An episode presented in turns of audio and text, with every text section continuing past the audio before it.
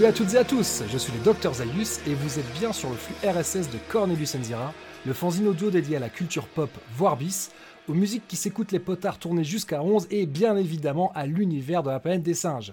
L'un des avantages que l'on se donne lorsqu'on a pour ligne éditoriale d'être un fanzine audio, c'est qu'on n'est pas vraiment obligé de respecter une quelconque périodicité et qu'on peut aussi décider à tout moment de lancer de nouveaux formats. Aujourd'hui, vous écoutez l'épisode 0 de ce qui, pour le moment, s'appelle La planète des singes et vous. L'idée de ce format nouveau m'est venue lors d'une conversation que j'ai eu le plaisir d'avoir avec mon invité du jour au cours de la dernière édition de Podren qui a eu lieu en avril de cette année 2022, conversation donc à propos de la planète des singes. Et je me suis dit, quelques semaines après, que ça pourrait être intéressant de recevoir des créatrices et créateurs de podcasts pour les écouter parler de leur rapport avec cette œuvre qui m'est si chère. Euh, donc parler de la façon dont ils ont découvert la planète des singes, la façon de, des, des souvenirs qu'ils en gardent, etc.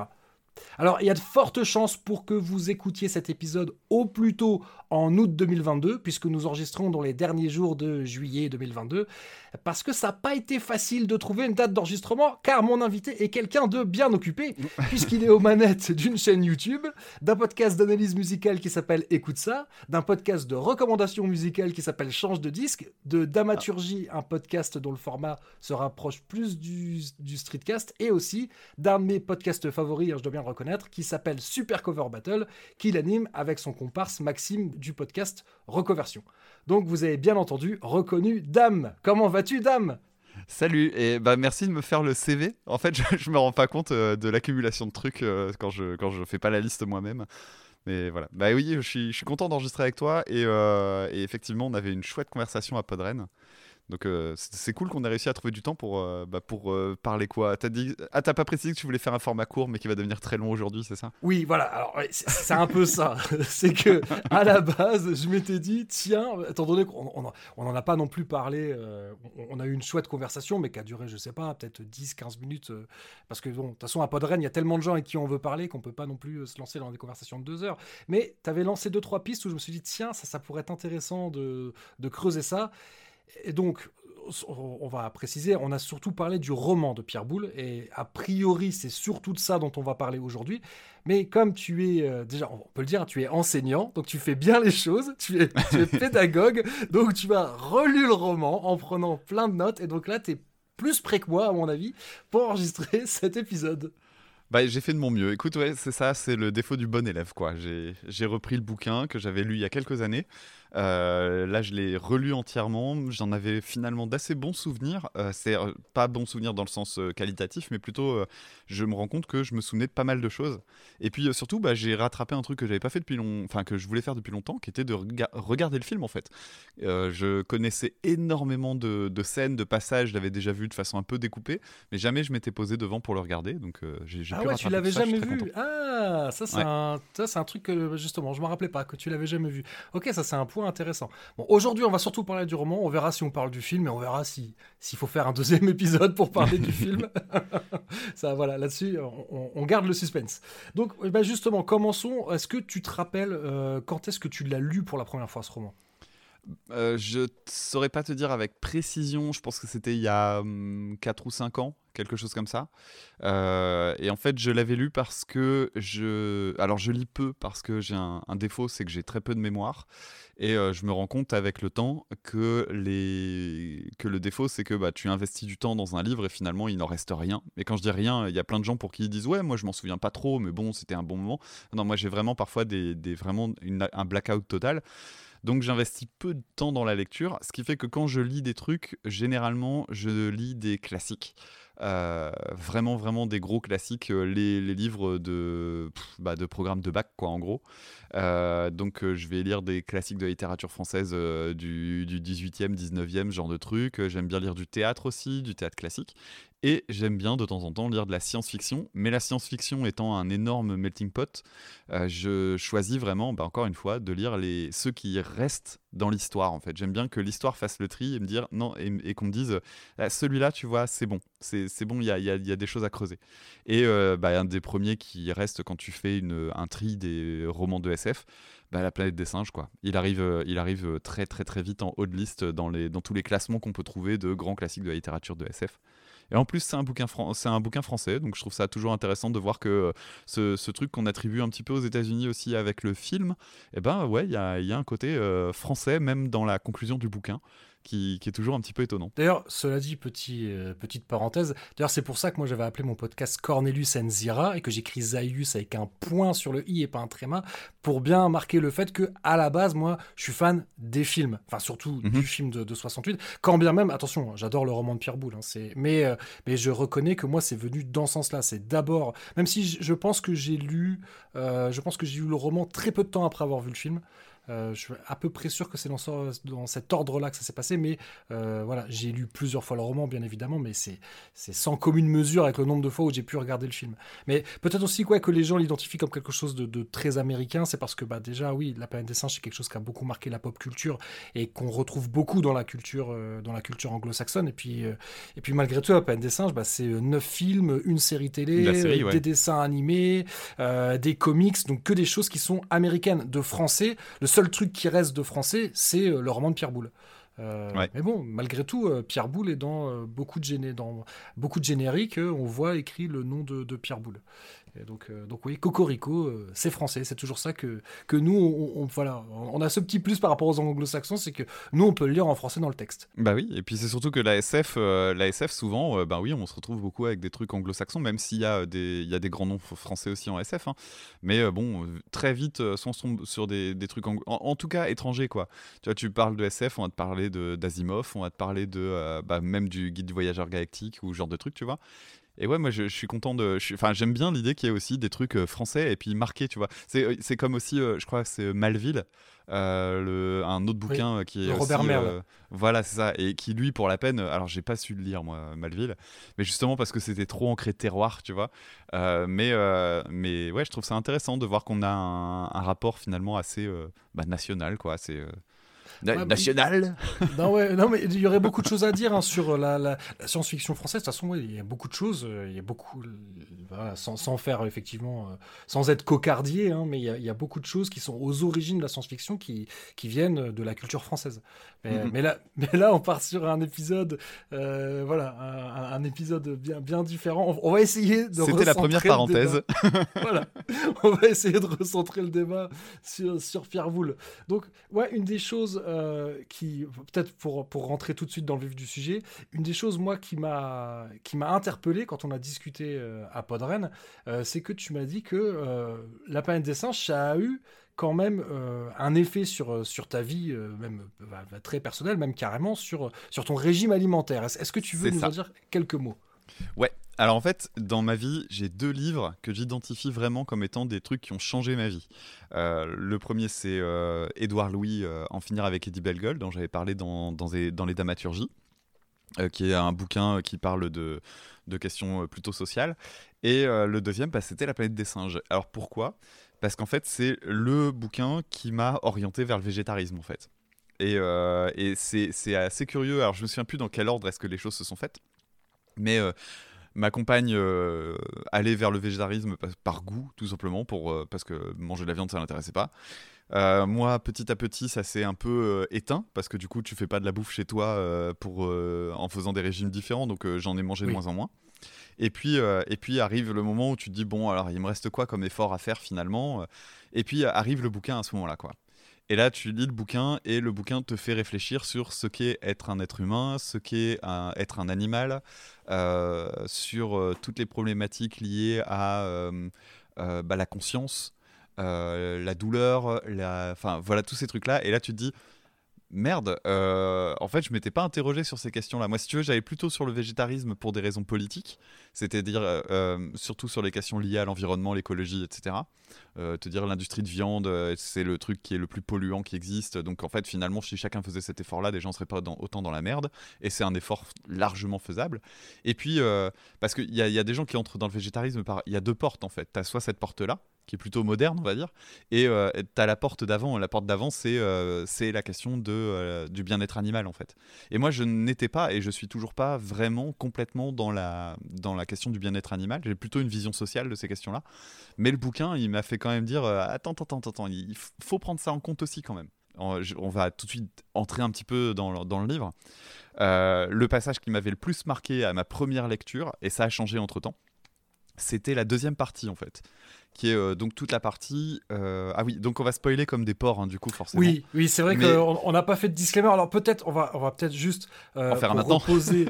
ouais, bah, bah, de toute façon, bon, c'est vrai que souvent je le fais. voilà. Si vous n'avez pas vu le livre, pas vu les films, etc., ça se pourrait, là, on, a décidé devant la conversation à bâton rompu, euh, on risque de spoiler grave. Alors oui, c'est un roman qui date de 1963, c'est quelque chose que j'entends souvent, et le film date de 1968. Néanmoins, vous avez tout à fait le droit de ne pas avoir lu le, bouquin ou vu le film, et, vous avez le droit d'avoir envie de vous réserver la surprise, parce que oui, il y a des... Dans les deux cas, c'est des scénarios qui, peuvent surprendre, euh, même si, euh, voilà, la finalité de, au moins du film a été très souvent défloré, notamment dans la pop culture. Hein, je veux dire, bien sûr. Les, gens qui aiment bien les Simpsons connaissent la fin de, la planète des singes, mais euh, enfin, je prends cet exemple-là. Il y en a, il y en a plein d'autres. Ouais. C'est probablement le plus connu. Et, mais, mais ouais, on va juste, non, voilà, déjà faire ce disclaimer, et puis aussi peut-être juste rappeler, alors très rapidement, euh, donc la planète des singes, euh, l'histoire, résumé extrêmement rapide. Hein, on est en l'an 2500, une expédition française par, je sais même plus, c'est dans la constellation d'Orion. Betelgeuse. Et donc, oui, qui vont euh, dans la constellation de Betelgeuse, qui trouvent une planète qu'ils baptisent Soror parce que on dirait euh, une sœur jumelle de la Terre. Et euh, donc, ils y atterrissent sans encombre, voilà, l'air est respirable, etc., etc. Ils découvrent des humains, mais stupéfaction, les humains ne parlent pas, n'ont pas développé de civilisation. Sur cette planète, ce sont les grands singes, donc orang-outans, chimpanzés et gorilles, qui ont développé une civilisation qui parle un langage articulé, qui n'est pas le français, qui est un langage qui leur est propre, et qui, voilà, qui ont qui, ont, qui vivent une vie qui est quasiment similaire à celle de euh, la France des années 60. Voilà, je pense que je pense qu'on peut s'arrêter là pour, euh, pour le résumer. Enfin, si, si ça te va, euh, Dame, ou si tu veux rajouter des trucs. c'est ça. Bah, c'est ça, si ce n'est que euh, les hommes existent et donc du coup ils sont considérés un petit peu comme du gibier quoi. Pour la faire simple, même si c'est peut-être un peu plus compliqué que ça, euh, ils sont considérés grosso modo comme on peut-être plus aujourd'hui, mais comme on a, comme on a pu traiter les singes ou d'autres animaux sauvages jusqu'à un passé encore assez récent, voire même pour certaines personnes, il y a encore des gens qui vont faire du safari pour le plaisir de tuer des animaux. Bon bah voilà, il y a il y a aussi cette, cet aspect-là est développé dans, la planète des singes. Et, donc oui, le personnage principal est capturé au cours d'un de ses safaris et, se retrouve euh, à devenir être un, animal de laboratoire, techniquement. C'est ça, ouais. Et c'est ce passage-là, moi, qui m'avait euh, frappé. Alors, juste euh, pour les personnes qui nous écoutent, à titre personnel, j'ai été surpris du bouquin parce que les enjeux sont différents de ceux du film. Euh, cela dit, je pense pas que euh, être spoilé gâche la, découverte parce que c'est un bouquin qui fait réfléchir beaucoup en fait. Donc, ce qui fait que même quand on connaît les thèmes, on s'est approprie en lisant. Donc, euh, bref. Je, reviens sur, le, passage en question. Donc, moi, ce qui m'avait beaucoup marqué à la première lecture, c'était tout ce moment-là, qui est le moment où Ulysse Mérou, puisque c'est ça son nom, est captif euh, et, donc, il va subir des, batteries de tests euh, qui, en fait, dès qu'on connaît un petit peu, euh, bah, je pense que beaucoup de monde connaissent les, principes de Pavlov, par exemple.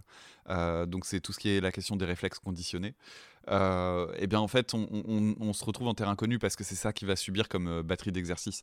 C'est-à-dire qu'au départ, il est considéré comme un, bah, comme un animal qui saurait faire des tours euh, et donc il serait un petit peu à part. Et il y a même l'expression qui est utilisée dans le bouquin, il, parle d'homme savant, euh, tout comme on utilise l'expression de singe savant quand il s'agit de dire, bah tiens, regardez ce singe-là, en fait c'est un singe qu'on a euh, suffisamment apprivoisé pour qu'il puisse faire un petit tour rigolo.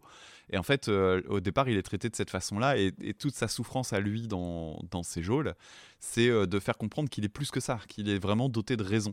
Et, moi, ce qui m'avait frappé, c'était euh, cette idée de euh, lui, il sait qu'il a une raison, nous, on le sait parce, qu'on, parce que le bouquin est écrit à la première personne. Et on se retrouve confronté à des personnages, des, personnages qu'il a face à lui, qui sont obstinés, qui, qui, pour qui c'est juste pas envisageable.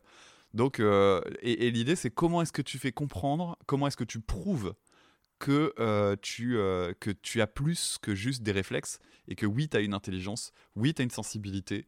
Euh, alors, dans le bouquin, il parle d'âme. Alors, moi, l'âme, c'est un, un, mot qui me pose problème, mais il y a tout cet ensemble de trucs.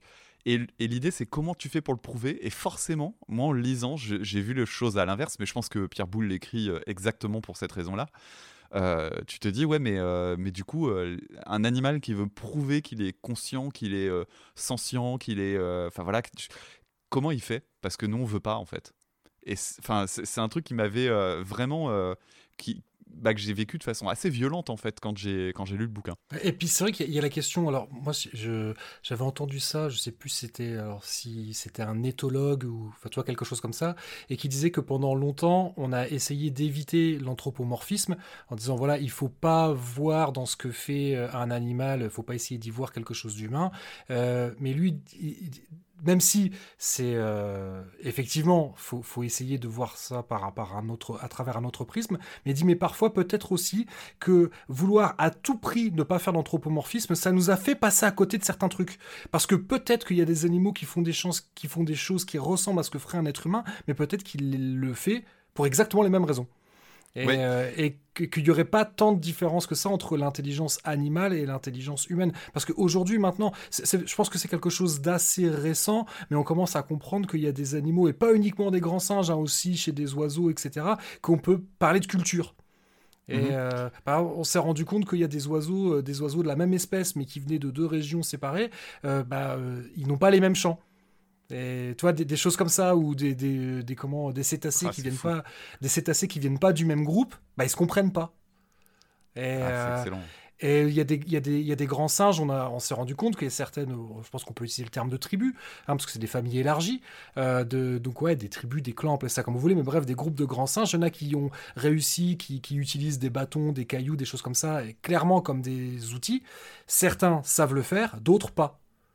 Euh, et, donc, donc, ça soulève la question de l'apprentissage, etc. Exactement. Et donc des choses que l'on croyait euh, qui faisaient partie le, le propre de l'homme. Hein. D'ailleurs, c'est une question qui, qui, habite euh, certaines personnes, essayer de comprendre c'est quoi le propre de l'homme, mais peut-être qu'il n'y en a pas en fait. C'est voilà, il y a des choses que l'on croyait typiquement humains, savoir le langage, la culture, bah ça serait peut-être pas tant que ça humain. Alors encore une fois, voilà, je faut prendre avec des pincettes ce que je viens de dire parce que je ne suis pas du tout spécialiste de la question. Euh, peut-être que j'ai dit des conneries dans ce que j'ai dit et si c'est le cas, je m'en excuse. Mais euh, mais voilà, peut-être peut que j'ai mal retranscrit des choses que j'ai entendues, mais c'est des choses, l'idée qu'il y a des peut-être que euh, ça fait pas consensus au sein de la de, la de la communauté scientifique, mais je pense qu'on peut quand même parler ouais, d'intelligence ou de culture animale. C'est, ça existe.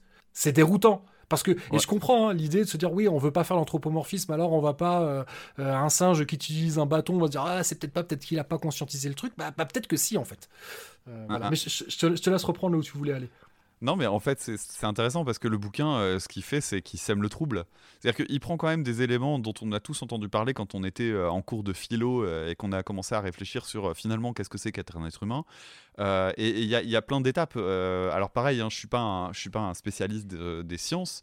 mais il y a quand même des, choses qu'on identifie. Alors, tu, tu parlais de l'utilisation d'outils. Il y a la question du langage. Euh, y a bah, après, euh, tu vois, il y a, y a les... développer des stratégies, etc. Et en fait, dans le bouquin, il, sème le trouble avec tous ces trucs-là. Je, reviens sur la question du langage, par exemple. C'est un truc qui, euh, qui domine l'œuvre, mais enfin, du début à la fin, quoi.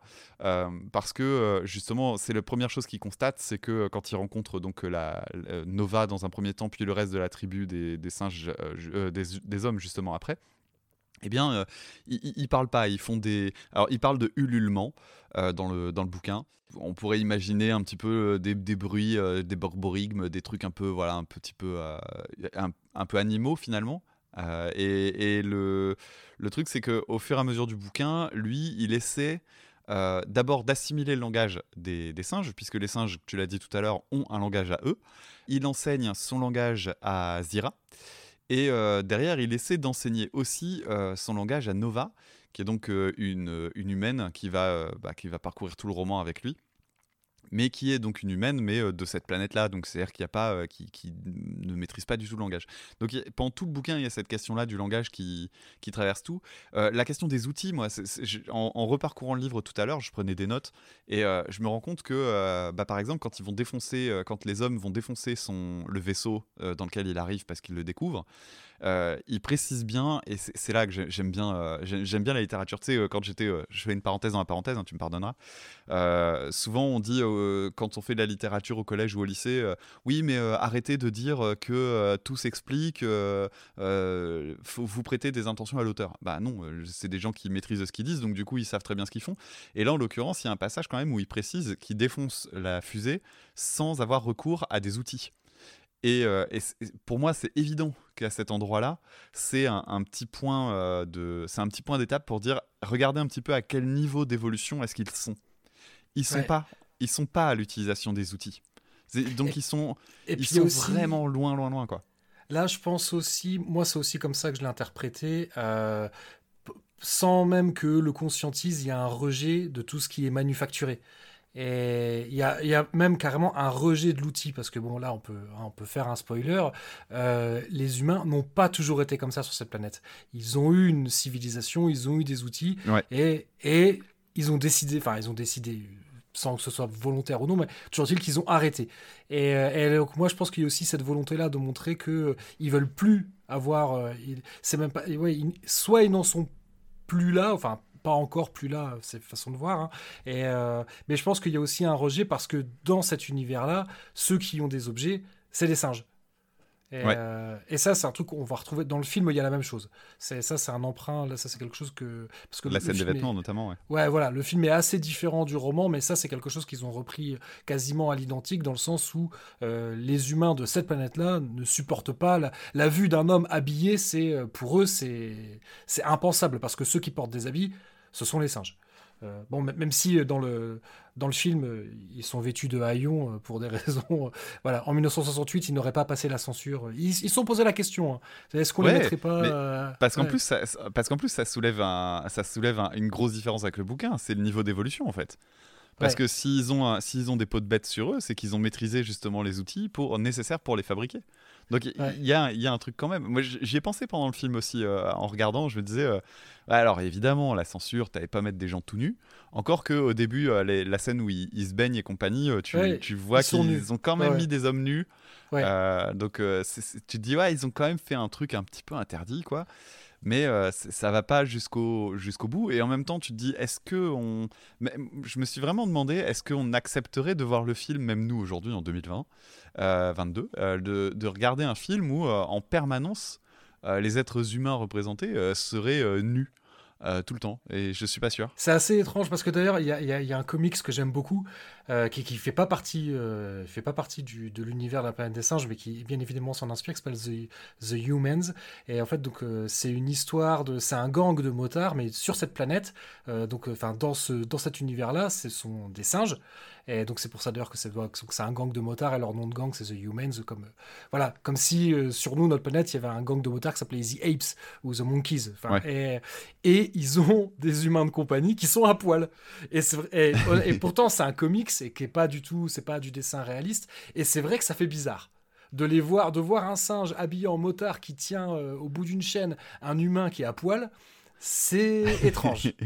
C'est effectivement c'est étrange. Mais euh, ils se sont posé la question et aussi hein, pour le langage. Hein. Ils ont envisagé euh, de créer un langage pour le film, mais pareil pour des questions de rythme. Ils se sont dit que ça allait prendre trop de temps.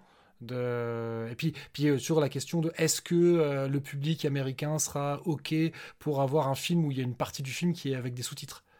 chose mhm. d'ailleurs qui sera osé euh, dans les, dans les reboots euh, des années 2010 parce que euh, dans les reboots des années 2010 que tu n'as peut-être pas vu, Dame. Non, je ne les ai pas vus justement. Et j'allais te, te, demander ce que tu en pensais.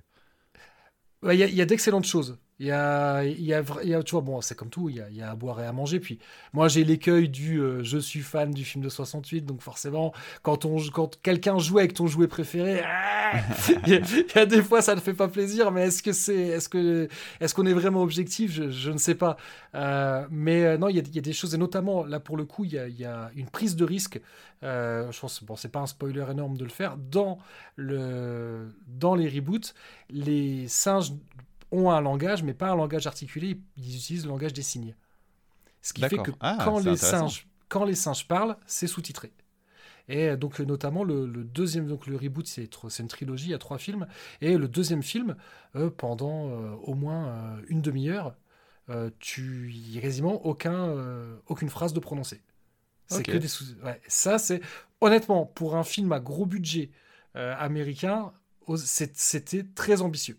Et ça fait partie des, des choses où, euh, voilà, où je dis bravo, vous avez, euh, vous avez respecté le matériel d'origine et vous avez essayé d'aller plus loin que euh, qu'est-ce qui avait été fait dans, dans le, dans le film original. Mais effectivement, dans, pendant la période de, pré-produ- de pré-production, ils s'étaient demandé, euh, ils avaient, ils avaient réfléchi en se disant ah, est-ce qu'on n'utiliserait pas, notamment, je crois qu'ils avaient pensé à faire un langage avec un mélange de polonais, d'allemand, de trucs comme ça pour faire un langage un peu, un peu guttural. Et, euh, et puis finalement, l'idée, euh, ça n'a pas été plus loin que ça. hein. Je pense que personne n'a même été jusqu'à créer un, un vocabulaire, mais ils se sont posé la question tout de même. Parce que oui, mais comme à l'époque, de toute façon, euh, des films où des extraterrestres parlent anglais, il y en avait plein. Bon, bah finalement, Ouais, ils, ont. Ils ont opté pour cette, euh, pour cette formule-là qui, je crois, à l'époque, n'a pas choqué grand monde. Bah d'ailleurs, le, tu vois, autant la question du langage est importante, par contre, euh, la question de l'apprentissage du langage l'est pas du tout. C'est-à-dire que quand il apprend, euh, quand il enseigne son langage à Zira et que lui, il apprend le langage des singes, puisque le personnage d'Ulysse reste un an sur la planète, il, il dit en gros, oh là, moi j'ai appris ça en quelques semaines. J'ai appris en quelques mois la langue et elle, elle a appris en quelques semaines. Et du coup, hop, c'est bon, c'est réglé. Maintenant, on se comprend. Il y a un côté genre, euh, bon, euh, on va pas s'emmerder à entrer trop dans les détails et voir le temps que ça prend. Euh, voilà, on, on prend comme idée, c'est bon, maintenant on se comprend. Mais Et- de toute façon, tout l'aspect science-fiction, Pierre Boulle, c'est pas ça qui l'intéresse. Et c'est intéressant pour ça. Moi, je trouve que La planète des singes, donc le roman de Pierre Boulle, si on devait le ranger dans une catégorie, c'est presque plus un conte philosophique qu'un roman Oui. de SF. Même si il coche, euh, il, il coche toutes les cases du roman de SF, mais toutes les parties pareilles, la partie où ils vont expliquer le, le voyage à la vitesse supraluminique, euh, il- je pense que ça, je sais même pas si ça fait un paragraphe dans le roman. C'est expédié en quelques lignes, alors qu'en 1963, je pense quand même pas un concept qui est, euh, je sais pas si c'est un concept qui est si répandu. Nous, on, a mangé tellement d'œuvres de SF qu'on n'a pas besoin de t'expliquer, euh, oui, la vitesse de la lumière, ok, c'est un truc qui, est acquis. Mais euh, lui, il te l'explique, voilà, en quelques, en quelques lignes. Bon, bah voilà, quand tu, quand tu dépasses la vitesse de la lumière, ton temps à toi passe moins vite que le temps de ceux qui restent sur Terre. Bon, voilà. Nous, ça a duré Mm. quelques années le voyage. Sur Terre, il s'est passé plusieurs siècles. Alors, hop, on passe à la suite. C'est Ouais. euh, pas du tout ça qui l'intéresse. Ah ben je l'ai devant moi, c'est un paragraphe. C'est vraiment hyper rapide et euh, effectivement, mais après c'est une des grandes qualités du livre. hein. Moi je le recommande très souvent ce livre et je souvent le, le- le- un des premiers trucs que je dis c'est euh, mais essaye, c'est hyper court. Tu vas le lire en tu vas le lire en deux après-midi quoi. C'est 190 pages, euh, c'est vraiment c'est enfantin. En plus le langage est pas compliqué.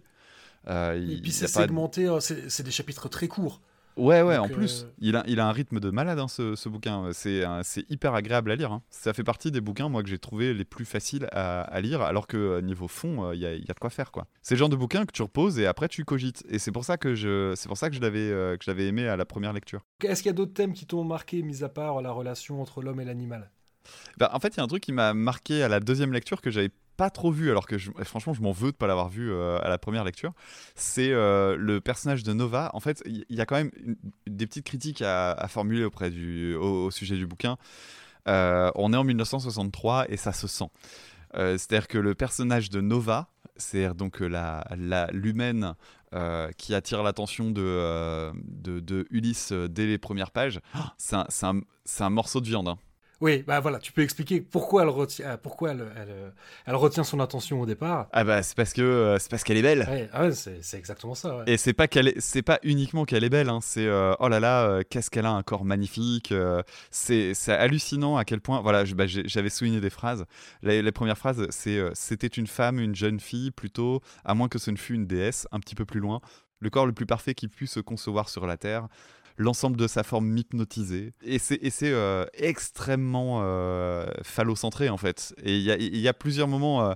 Assez gênant hein, d'ailleurs là-dessus. Ouais, si je voulais défendre Pierre Boulle, je pense qu'il a peut-être aussi fait ça dans le sens où quand il la regarde, parce qu'il me semble qu'il fait aussi un peu la même description pour les hommes, même s'il insiste peut-être un peu moins sur leur corps, mais qu'en fait c'est tous des, statues grecques, ils sont tous magnifiques. Et je pense que là, là-dessus, il avait peut-être envie de jouer euh, peut-être sur ce biais qu'on a de, tu sais, ce biais, alors peut-être que ça a un nom, mais qu'on prête aux gens qui sont beaux des qualités qu'ils n'ont pas. Euh, mm. Et, et, là, tu vois, ce, décalage entre cette femme d'une grande beauté, qui en plus de ça, juste après cette description, parce que donc ils sont trois êtres humains et accompagnés d'un chimpanzé qui est, euh, qui est un animal, euh, pas domestique, mais enfin si, c'est apprivoisé. Quand elle voit le chimpanzé, elle le tue avec une violence. Ouais, ouais, ouais. Donc je pense voilà, pour me faire un peu l'avocat, l'avocat du diable, euh, je pense que, que Nova est décrite aussi belle pour que le décalage entre le fait que, bah, que ce soit un, animal, en fait, euh, pour que ce soit vraiment, euh, vraiment choquant. J'imagine que c'est ça le procédé qui est derrière, même si je suis d'accord, hein. la description, en 2022, ça passe plus. Alors en fait, je, pense qu'il y, a deux choses. Il y a des endroits où c'est utile, vraiment, euh, dans le récit. Alors tu parlais de l'effet de contraste entre le moment où euh, il la découvre et le moment où elle bute euh, donc le singe qui s'appelle Hector. c'est vrai que ça, ça, donne un effet de contraste. Il y a d'autres endroits où c'est intelligent et bien utilisé, notamment il y, a, il y, a tout un moment où en fait ils font des expériences sur les, sur les humains en essayant de les faire s'accoupler en, en captivité. Et euh, lui, en fait, ça le, ça le répugne parce qu'il euh, il se rend bien compte qu'il euh, y, y, a un côté quasiment interespèce qui le gêne. genre, elle n'est pas consciente, donc ce serait. Bah, en fait, il n'utilise pas le mot, mais tu sens bien que l'idée, c'est. mais ce serait un viol, techniquement. Ouais, ou, donc, oui, ou, ou, de la zoophilie. Ou, oui, c'est ça. Ou même presque. On peut même mettre ça, enfin, pas sur la. Je sais pas si le terme pédophilie est bon, mais. Parce que. Oui, parce que. C'est pas tout à fait. Il y a un côté. Il la traite un peu comme un enfant. Bah, en plus de ça, il le précise au début. Elle est jeune. Il dit pas, mais il dit jeune fille, tu vois, il dit pas jeune femme, il dit jeune fille. Ouais. Donc, euh, c'est vrai que toute, toute la relation entre Ulysse et Nova, elle est ultra glauque. Ah oui, c'est hyper, c'est hyper malsain. Et en fait, pendant tout le bouquin, tu sens bien qu'il a une espèce de d'attraction-répulsion. En plus, il est violent avec elle à certains moments. Euh, il y a un moment notamment où il la manipule en lui euh, envoyant des, des, jets de lumière dans la gueule quand il a une, une lampe de poche qui lui est donnée par Zira. et il le dit en plus, il dit Je le fais par pure méchanceté. Euh, enfin, il y a des endroits qui sont vraiment bizarres. Et en même temps, euh, bah, tu vois, à la fin, bah, euh, spoiler alerte encore une fois, mais elle finit par être enceinte. Ce qui veut bien dire quand même qu'à un moment donné, il a fait ce qu'il fallait pour qu'elle soit enceinte.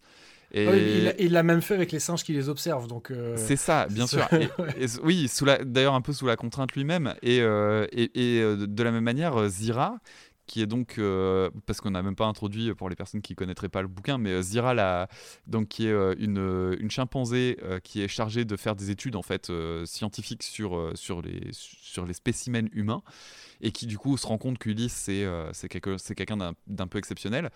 Elle-même, elle trouve cette relation contre nature et elle, à plusieurs moments, on sent qu'elle est, qu'elle est répugnée euh, quand euh, il a euh, des justement quand, quand elle sent qu'il se rapproche de, Nova, il la quitte pendant un moment, il la retrouve, il est heureux de la retrouver, il va la serrer dans ses bras, ce genre de truc. Et elle, à chaque fois, elle, est réticente. Alors il y a, y a deux trucs parce que non seulement elle, même si c'est pas dit directement, elle tombe un peu amoureuse de lui aussi parce que il y a elle, est, elle est fascinée par son intellect, etc., etc. Donc voilà, il y, a, y a tout un truc. D'ailleurs, ils s'embrassent à la fin, je crois. Ouais, ouais, euh. mais et d'ailleurs, euh, oui, mais c'est, enfin non, non, non, justement, dans le film ils s'embrassent, mais euh, mais pas dans le dans le roman. Dans le roman, elle refuse parce qu'elle ah oui, c'est ça qu'il est vraiment trollé. Dans le, oui, c'est ça. dans, le film, elle accepte en le disant, elle dit, même si vous, même si vous êtes vraiment trollé, elle, elle se laisse faire. Et, euh, mais là, non, elle dit non, là, c'est pas possible. T'es es vraiment. La, description, là, il y a beaucoup d'humour hein, dans ce roman. Euh, et la description, il fait une description de Zira qui est vraiment, il la décrit vraiment comme un animal pas attirant. Et, euh, et donc, c'est Ulysse qui veut l'embrasser et c'est elle qui repousse ses avances en disant non, mais c'est pas possible. Euh, mais il y a un truc, il y a un truc un peu euh, qui relève de l'amoureux hein, quand même entre les deux. Hein. Ils ont des moments de jalousie l'un envers l'autre. Euh. Oui, bah d'ailleurs, donc on n'a pas parlé de Cornelius non plus. C'est vrai qu'on part du principe que les auditrices et les auditeurs de Cornelius et Zira savent qui sont Cornelius et Zira. mais bon, on va quand même préciser si jamais vous êtes venu là par hasard. Donc Cornelius est le fiancé de, de Zira. lui-même scientifique. Et là, ça marche pour. même si le, personnage de Cornelius du roman est assez différent du personnage de Cornelius dans le film. Mais il y a quand même beaucoup de choses qui se superposent. Donc les deux sont des chimpanzés, les deux sont en couple avec Zira, les deux sont scientifiques. mais dans le, effectivement, dans, on va l'avoir un petit peu dans le film, mais c'est beaucoup plus marqué dans le roman. Cornelius va être un peu jaloux de la relation qui est en train de se créer entre Zira et cet humain étrange, parce qu'ils n'ont pas le même nom dans, le film et le, livre. Mais là, on, va parler d'Ulysse Mérou. Et, Ulysse Mérou est aussi un peu jaloux de Cornelius, parce qu'il voit bien quand, quand Zira parle de Cornelius, elle a des étoiles dans les yeux. Et oui, parce que faut quand même reconnaître le personnage et là, ça marche aussi bien pour le film que pour le roman, je trouve. Tu seras peut-être pas d'accord avec ça, mais pour moi, le personnage le plus positif, c'est Zira parce que ah oui, si, si, bien sûr. Ulysse, que ce soit euh, Ulysse Mérou euh, dans le roman de Pierre Boulle et euh, George Taylor dans, dans le film de, Frank Schaffner, à bien des égards, c'est des sales cons. Ah oui, ils sont, ils sont détestables à plein d'endroits. Hein. Ah oui, oui.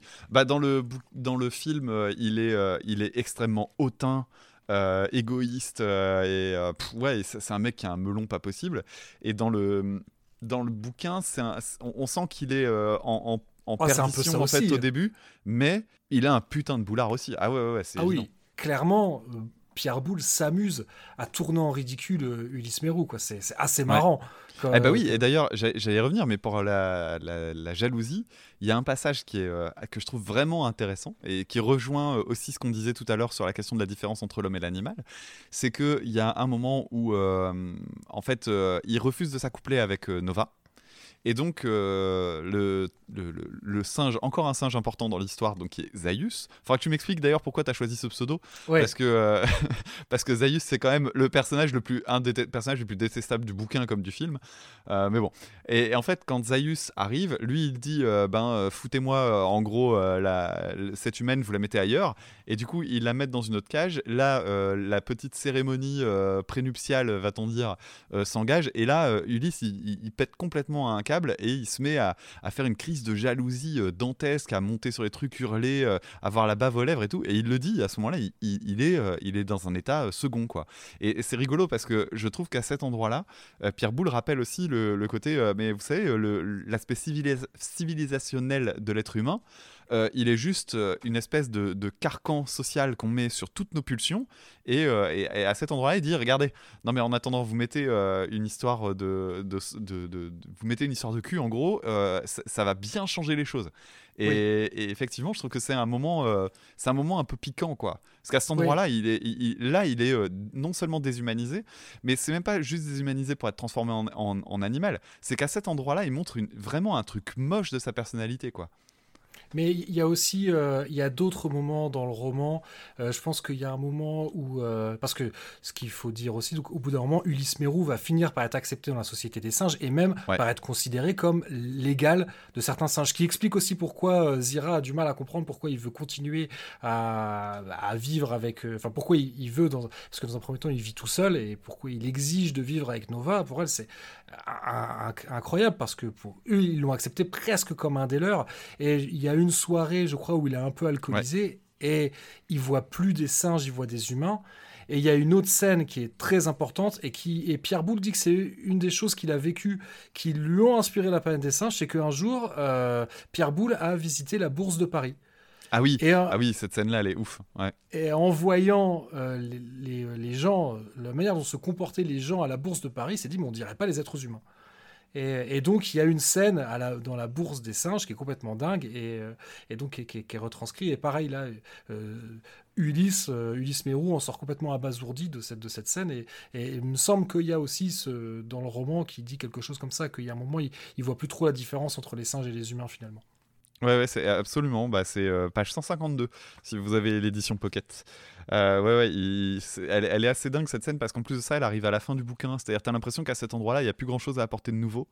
Euh, et, et, pourtant, il y va, quoi. C'est un moment intéressant, ouais. Et c'est un truc qui sera repris euh, dans le troisième film de la planète des singes parce que étonnamment, euh, à pas mal d'égards, euh, des cinq films de la saga classique, celui qui a beaucoup de points communs avec le roman de Pierre Boulle, c'est le troisième film, Escape from the Planet of the Apes, donc euh, Les évadés de la planète des singes en VF. Et donc là, c'est l'inverse, c'est-à-dire que c'est Zira et Cornelius qui se retrouvent sur la planète des hommes. Et, donc, et, qui se retrouvent, qui finissent aussi par faire comprendre qu'ils sont intelligents, qu'ils sont acceptés dans la société humaine. Et on décide d'emmener. Alors, ça, c'est assez amusant parce qu'on emmène Zira dans une, euh, à une assemblée de femmes. Et, et, dans le même temps, Cornelius, on l'emmène à un match de boxe. Euh, et, on demande à, Cornelius comment il trouve ça. Donc il y a tout le monde qui est en furie euh, en regardant bah, deux types en train de se cogner dans un ring, enfin sur un ring plutôt. Et, euh, et, donc le seul qui est assis et qui est pas en train de crier, c'est Cornelius, qui regarde ça avec des grands yeux. Et on lui demande comment est-ce que vous trouvez ça, et il répond bestial. Euh, et, ça, et ça, je pense, je sais pas, que c'est que c'est quelque chose. C'est Paul Den qui a écrit euh, le scénario de Escape from the Planet of the Apes. Je pense que Paul Den, là, à mon avis, s'est inspiré. Alors, soit il a eu la même idée que Pierre Boulle, soit il s'est inspiré de Pierre Boulle, mais il y a cette idée, oui, que parfois on fait des trucs. Eh, peut-être que les, que les animaux, s'ils nous observent, doivent se dire, mais qu'est-ce que c'est que cette bande de tarés, quoi? Mais oui, parce qu'en fait, j'ai l'impression que la seule différence à certains endroits, c'est juste qu'on établit des règles mais sinon c'est des comportements ouais, qui sont euh, bah tu vois euh, montrer le plus fort euh, asservir l'autre enfin tu vois mais simplement on a mis des règles. Voilà. Et ça fait de ça une activité humaine. D'ailleurs c'est marrant il y a, y a, même tout un moment où il y, y, a des rapprochements en fait entre la société des humains et la société des singes. Et notamment bah tu vois on revient sur la question de qu'est-ce qui différencie l'être humain de l'animal. Il y a une réponse qui est apportée parfois c'est justement l'art et en fait, on se rend compte que euh, dans la société des, singes, il y a des artistes. Ils, avaient inventé, euh, enfin, ils avaient inventé. Il y avait des impressionnistes, d'après ce qu'ils disaient. Et puis, il y avait du sport. Euh, il parlait notamment, il y a un moment où il parle de, voir des activités d'athlètes type. Je me souviens qu'il y, a un truc genre du saut à la perche, où il dit en gros, ils sont tellement habiles que ça devient complètement délirant, en fait, les capacités qu'ils ont pour bah, pour faire euh, certaines activités. Quoi. Il fait un parallèle, la, société des singes est un miroir de la société humaine. Hein. ça, c'est, euh, bon, je pense que là, on enfonce une porte ouverte en le disant. Ouais, mais, en même temps, il y a une raison. Alors, c'est là que je vais faire le pont avec le film. Tu vois, quand, j'ai quand j'avais lu le bouquin la première fois, j'étais convaincu que je connaissais la fin parce que je connaissais la fin du film. Or, euh, la fin du bouquin est assez différente. Et, c'est là que j'ai besoin de toi. Alors, du coup, là, vraiment, c'est vraiment le moment spoil, spoil. Euh, si vous n'avez pas lu le bouquin, je pense vraiment que là, il faut faire un, faut faire un arrêt. Parce que c'est vraiment quelque chose de différent. Et là, pour la peine, c'est bien de le découvrir dans le, dans le bouquin. La planète Soror, dans le bouquin, est une planète différente. Oui, c'est vraiment une planète alien. C'est vraiment une planète alien. Et, euh, et donc, le...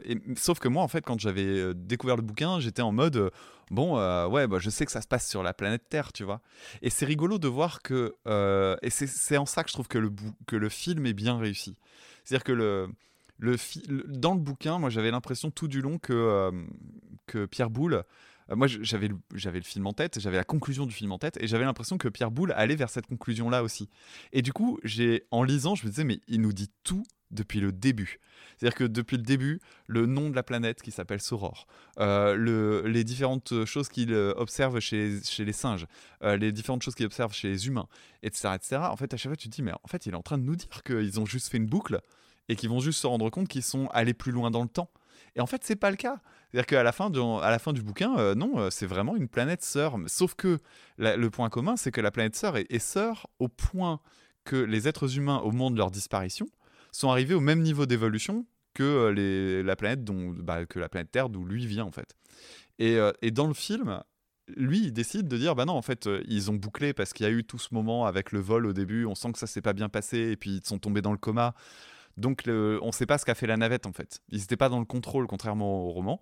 Et donc du coup ils reviennent sur la planète Terre. Mais on est bien d'accord, c'est bien ça. La distinction entre les deux, la vraie grosse distinction entre les deux. Oui, il y a ça. D'ailleurs, la fin du film, Pierre Boulle ne l'aimait pas. Ah ouais. Alors que c'est vrai que à peu de choses près, euh, ils disent quand même plus ou moins la même chose, bah puisque dans le roman de Pierre Boulle, la Terre va subir la même évolution. Et d'ailleurs, il y, a, un deuxième plot twist, c'est parce que en fait, le récit de la planète des singes est un récit enchâssé, puisque les deux premiers chapitres, là je parle de mémoire, peut-être je me trompe, on va dire le début du roman, c'est deux voyageurs, de même touristes parce que c'est comme ça qu'ils sont présentés, si je me trompe pas, euh, touristes de l'espace qui sont à bord d'un vaisseau de plaisance, parce qu'il est vraiment décrit comme un bateau, euh, qui trouvent l'équivalent d'une bouteille à la mer, mais qui est une bouteille dans l'espace, et donc qui lisent le récit, le, témoignage, écrit par un certain Ulysse Mérou, et donc écrit en terrien. Et coup de bol, un des deux touristes de l'espace connaît le terrien.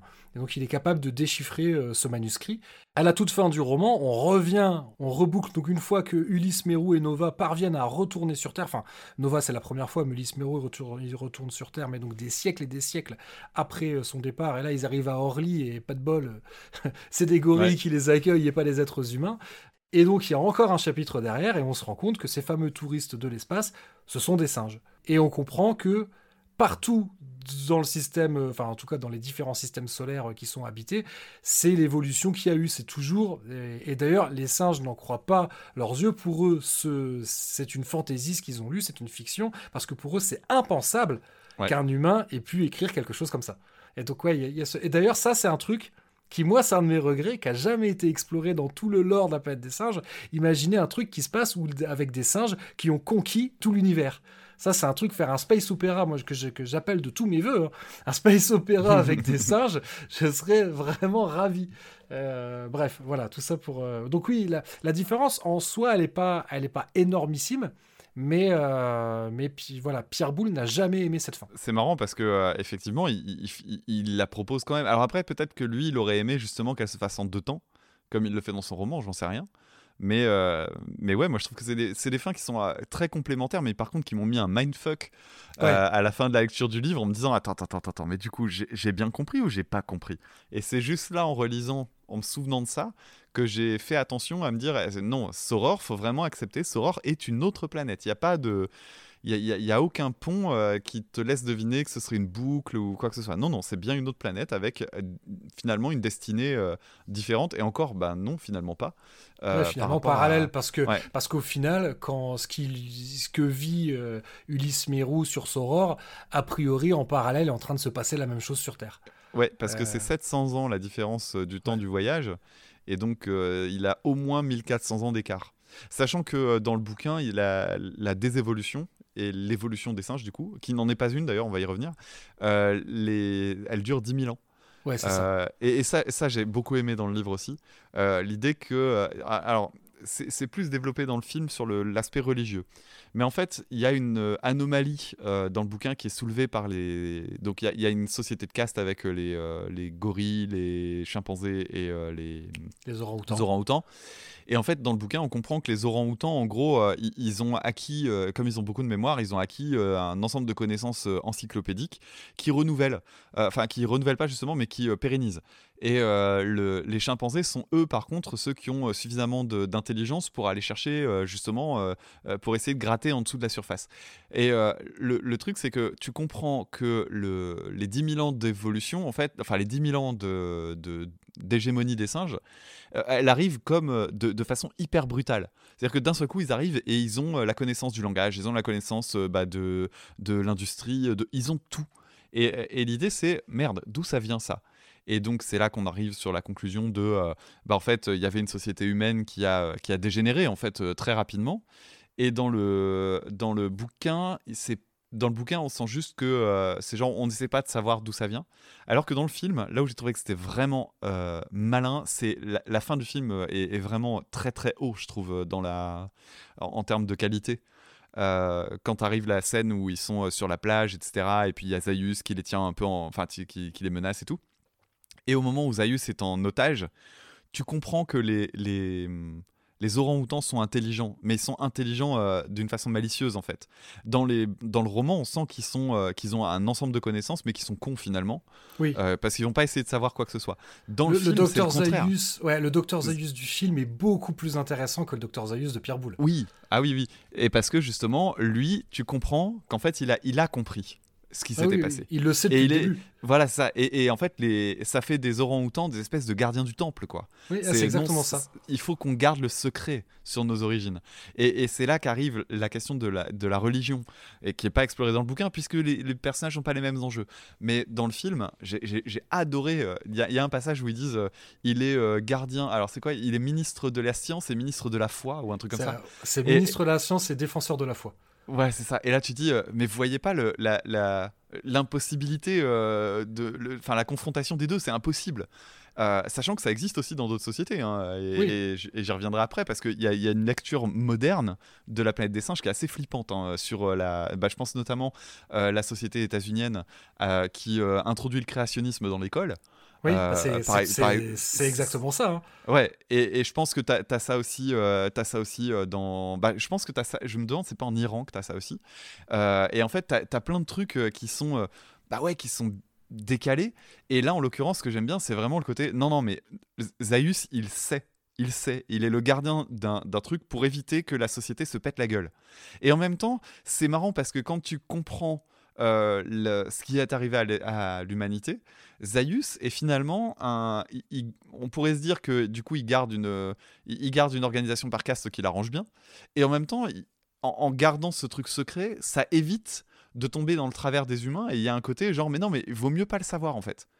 Et, c'est marrant parce que c'est ambigu. Quand tu vois la fin du film, donc là, vraiment on parle du film, quand tu vois la fin du film, il y a une partie où tu es, malgré toi, es, malgré toi, tu es obligé de te dire, est-ce qu'il a complètement tort? Mais oui, elle, est hyper dure la fin du film. Oh, elle est hyper dure. Donc euh, en, fait, quand Charlton Heston part avec, euh, bah en plus je sais pas si elle s'appelle Nova ou pas dans le bouquin. Euh, si si, ils ont gardé Nova. C'est Nova.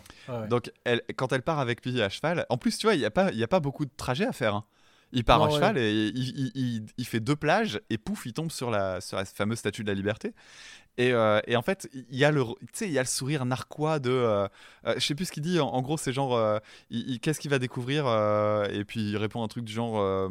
Quelque chose qu'il n'a pas envie de savoir ou quelque chose comme ça, je sais plus comment il le formule. Quand, Charlton Heston, enfin quand, quand, Taylor part, il explique, enfin parce que donc il est avec les chimpanzés, des chimpanzés qui sont ses amis, donc hein, Zira, Cornelius est le neveu de, de, de Zira, et qui lui demande, mais pourquoi? Parce que oui, il va s'enfoncer dans la zone. Donc, faut expliquer. Hein, donc, euh, à la fin du film, ils vont dans une zone que les singes appellent la zone interdite. C'est interdit d'y aller et pour cause, pour deux raisons, parce qu'elle est probablement radioactive, et aussi parce que là, il y a des restes de la civilisation humaine, et qui sont effectivement qu'à quelques jours de marche de, de, là où se trouvent les singes, donc il, faut vraiment les empêcher d'y aller. Et donc, eux, pour eux, c'est une aberration de s'enfoncer dans ce qui est pour eux un désert, qui est vraiment un désert. Et, donc, oui, euh, je crois que c'est Zira qui demande à. Enfin, d'abord, le, le docteur Zaius, peut-être dans un rare moment de, on va dire, d'un peu d'empathie envers Taylor, lui dit vous n'aimerez peut-être pas ce que vous allez trouver. Parce que quand, quand, euh, quand il s'interroge sur mais qu'est-ce que vous allez faire à vous enfoncer dans ce désert, euh, lui il dit je veux comprendre. Je veux comprendre euh, c'est quoi le secret de cette planète. Et, effectivement, Zaius lui répond vous n'allez, vous n'allez peut-être pas aimer ce que vous allez trouver. Parce que lui, il sait il sait ce qu'il va trouver et, il devine bien quelle va être la réaction de Taylor, qui est forcément qui peut, il, il, le prend pas tellement bien. ouais. Euh, ah non, cette fin, mais même moi, j'ai beau l'avoir vue 50 euh, fois, elle, elle, me glace le sang à chaque fois. Elle, elle, elle est glaçante pour tellement de raisons. En fait, il y a, donc il y a ce truc-là, il y a la fameuse révélation. Euh, il y a aussi le destin de Cornelius Césira, parce que en fait, euh, alors je, sais qu'elle est suite au film, mais moi je le vois comme un, comme un film unique en fait. Oui, mais il a été pensé comme ça. Hein. Quand à, la fin euh, il dit qu'est-ce qu'ils vont devenir, il dit je vous mets, je vous arrête pour pour, blasphème en gros, hein. Et, ouais pour hérésie. Et, et, tu sens bien que la sanction, ça va être, ils, vont être tués. Hein. C'est, ça fait pas, ça fait pas un pli. Hein. Donc t'as lui qui va se rendre compte que de toute façon, il est seul être humain sur cette planète, donc de toute façon, il est voué à mourir euh, de, de, faim, euh, de, de voilà, parce qu'il n'est pas adapté à, ce monde-là. Et puis en plus, il est plus ou moins une proie, quoi, finalement, pour cette société. Donc il, va claquer de toute façon. En plus, il est dévasté parce que il comprend à cet endroit-là que l'humanité s'est effondrée. Les deux euh, bah, vont se faire arrêter. Et là, le film s'arrête. Et moi, c'est ce ça m'a vraiment beaucoup marqué. J'ai adoré ça. J'ai adoré ce choix c'est euh, l'écran devient noir et il n'y a pas de musique, il n'y a rien, t'entends juste le bruit de la mer. Et là, tu te dis, waouh Mais la, musique s'arrête un peu avant. Quand il, quand il découvre la Statue de la Liberté, il n'y a plus de musique. Et, et ça là-dessus, il faut aussi euh, comment il faut euh, remercier Jerry Goldsmith, donc c'est lui qui a composé la partition euh, de ce film-là et aussi euh, justement de Escape from a Planet of the Apes. Il en a fait, il en a fait deux sur les cinq films de, la saga classique. Et il y a beaucoup de choses où c'est lui qui a, euh, qui a dit non non là il faut pas mettre de musique ou des ou parfois parfois c'est très minimaliste. Et ça c'est des choix de, Jerry Goldsmith de vouloir. il s'est dit non mais là ça sert à rien de mettre de la musique. C'est le, t'as juste le ressac des vagues et qui est, c'est une fin qui est qui est glaçante. De toute façon, ça fait partie des fins les plus iconiques de l'histoire du cinéma. hein. Il n'y a, pas beaucoup de- il y a pas beaucoup de films qui ont des fins qui, qui dépassent euh, ce truc-là. quoi. Mais d'ailleurs, il y, avait un brouillon à ça parce que euh, ça, ça vient de. Alors, il y a débat. hein. Il y a plusieurs, euh, plusieurs personnes se sont attribuées euh, la fin du, la, la fin du film. Euh, mais il y a Rod Serling qui a travaillé sur le scénario de La planète des singes. Et Rod Serling, c'est lui qui a créé la quatrième dimension. Et il y a un épisode de Twilight Zone qui, qui a une fin, euh, qui, qui a une histoire assez similaire. Sauf que, c'est-à-dire que, euh, de toute façon, la, la Twi- Twilight Zone, c'est à peu près, c'est une demi-heure à peu près les épisodes. Et donc, euh, imagine si, euh, donc, euh, on va, on va juste pour les auditrices et auditeurs qui auraient plus en tête ou, de toute façon, j'allais dire qu'on n'ont pas vu le film. Si vous êtes encore là et que vous n'avez pas vu le film, on vous a bien gâché le plaisir. Mais euh, le- la première demi-heure du film, euh, ils sont à marcher dans le désert. Et Ouais. ça dure assez longtemps hein, quand ils marchent dans le désert. Ah, carrément, Bah, ouais. Et imagine que, euh, voilà, que, en fait, euh, donc là, je vais te déflorer un épisode de, de- de la quatrième dimension. Imagine que pendant ce trek, en fait, ils se disputent entre eux pour, parce que de toute façon, ils voient bien qu'il n'y a, il pas assez d'eau euh, pour tout le monde et qu'ils vont mourir de soif. Et donc, imagine qu'ils s'entretuent et qu'à la fin, il ne reste plus qu'un qui a tué les autres pour prendre leur eau et qui Mhm. se rend compte bah, qu'en fait, il était depuis le début, il était sur Terre. Ouais. Donc, il y a l'épisode de la quatrième dimension qui est dingue. Parce que c'est horrible de voir euh, ces astronautes, ils sont plus nombreux, mais c'est horrible de les voir s'entretuer. Et, euh, et le dernier, bah, il se rend compte qu'en fait, il- depuis le début, il était dans le désert de l'Arizona. Ah la vache, Euh, c'est- vachement bien hein, la, la quatrième dimension. J'en ai déjà vu quelques-uns. C'est généralement. Ouais, les fins, les fins sont toujours assez. Bon, c'est- faut- c'est c'est très amer. hein. ouais. Pour euh, voilà, pour euh, comment, pour paraphraser euh, quelqu'un que tu connais bien, ne regardez pas un épisode de la quatrième dimension en étant dans la zone industrielle de Dunkerque, quoi. oui, c'est ça, c'est super un jour de pluie. Ah ouais, c'est carrément ça. Et, euh, et ouais, je- tu vois, j'ai le, le film euh, devant moi euh, et du coup je peux zapper dans les images, tu vois. Et, et c'est vrai, t'as raison, c'est c'est 30 minutes hein, le truc du désert au début. Alors en plus c'est bien filmé, il- les dialogues ils sont, ils sont assez rares, mais euh, ils sont de bonne qualité, les acteurs sont top, faut, faut le reconnaître aussi. Les décors sont beaux, enfin c'est un, un film qui a un charme, de, qui a un charme vraiment dingue. J'ai... Enfin, moi, j'ai beaucoup aimé le regarder, en tout cas. Oui, et ça, pareil, ça c'était la volonté de Frank Schaffner. Euh, ils ont fait beaucoup de repérage hein, euh, euh, pour, euh, voilà, ils ont- pour, euh, pour filmer. C'était important pour eux parce qu'à un moment, ils s'étaient demandé est-ce qu'on va pas le tourner en studio? Et quelle bonne idée de l'avoir tourné en, En décor en réel. extérieur. Ah oui, oui, Ouais. oui. Et donc, effectivement, tout, tout ce passage dans le désert, et Frank Schaffner voulait euh, que ce soit long pour qu'on ait le temps de pour que en fait pour qu'on ait le temps de s'attacher aux personnages et que ce qui leur arrive pendant le safari euh, que vraiment pour que le spectateur soit choqué Et, Alors, d'ailleurs, il y a un truc qui m'a fait rire. Donc, au départ, ils sont trois astronautes. euh, et il y, en a- il y en a un qui est noir. Et c'est le premier à se faire buter. ouais. Ah ouais, mais ça, tu ok ouais, on est dans les années 60 hein, là il y a pas de Ouais, mais tu vois, c'est toujours un truc où tu te dis, euh, euh, souvent on a cette, cette, euh, cette blague-là. Bah, D'ailleurs, c'est euh, c'est, Thomas Njijol qui avait fait un sketch où il parlait ça. Il disait Oh mon dieu, ils ont tué Jackson Et, et là, c'est exactement ça. Et en fait, à chaque fois, tu dis Oui, c'est vrai, il y a le fameux truc de On tue le noir en premier. Et j'avais pas d'exemple en tête. Bah là, je là je- c'est bon, je l'ai, c'est celui-là. En, en plus, qui est, dé- qui est décrit, c'est un personnage hyper positif, qui est décrit comme Ouais, ouais. le scientifique ultime, euh, pour qui seule la vérité est importante, etc. Tu dis, il est décrit. Enfin, franchement, ce personnage, on- on- euh, vraiment, Dodge, le personnage de Dodge, il est, il est hyper attachant. Et, euh, et c'est que, honnêtement, quand tu le vois, mais c'est là où c'est réussi, parce que quand tu le vois se faire shooter, Ah bah t'as de la surprise, ouais. Tu, tu peux pas t'imaginer qu'il est, qu'il va lâcher, que lui va lâcher aussi vite. Et d'ailleurs, il m'a fallu pas mal de visionnage pour me dire, mais attends, ils ont quand même pas fait ce truc où le premier qui meurt, c'est un noir. Et, euh, et si. et si, ils l'ont fait. Et, euh, et- et d'ailleurs, c'est pas tout à fait dit, mais euh, cela dit, il y, a- il y a aussi cette idée parce que tous les humains qu'on va voir euh, dans le film, ils sont tous blancs. C'est tous, Oui. c'est tous, c'est tous des caucasiens. Et ça, alors peut-être il y a aussi ce truc-là de faire mourir le noir en premier, parce que il, il pourrait Ah bah ça être homogénéise la civilisation du coup. Ça pourrait être un indice que lui, il est, il est pas comme les autres, parce qu'on on va le revoir ensuite, mais il est empaillé et sa peau, du coup, est beaucoup plus pâle. Oui, Et, et on, oui, et oui, on c'est voit vrai. moins, Ah, on voit moins qu'il est afro-américain. Et d'ailleurs, les- c'est c'est différence avec le bouquin, euh, ça aussi. Il y a quand même un, un devenir des personnages. Alors, du coup, ce personnage-là, il a un équivalent dans le livre. Oui. Euh, c'est, euh, je sais plus comment il s'appelle. euh, C'est le vin. Ouais, Levin. Donc Levin qui est le petit jeune de l'é- de l'équipe qui bah, se prend une balle en pleine gueule pendant la battue. Et derrière, il y a le personnage de Antel, donc qui était le, on va dire le, le, scientifique émérite de la troupe dans le bouquin, qui lui disparaît pendant une grosse partie du roman, finalement est retrouvé dans un zoo et il est, et, il est devenu, il a désévolué, il est devenu animal. au contact des autres. Donc il a, il, y a, tout un truc sur, bah voilà, il essaie d'aller le voir et de lui parler. Il se dit ouais, il ose pas trop se dévoiler parce que il a peur que ce soit pas safe. Donc euh, Ulysse retourne le voir euh, un peu euh, en catimini et il se rend compte qu'à ce moment-là, il est plus capable ni de comprendre, ni de parler, ni de rien. Il a complètement désévolué. Dans le bouquin, c'est comme ça que ça se passe, mais c'est pas dit. on dit pas ce qui s'est passé.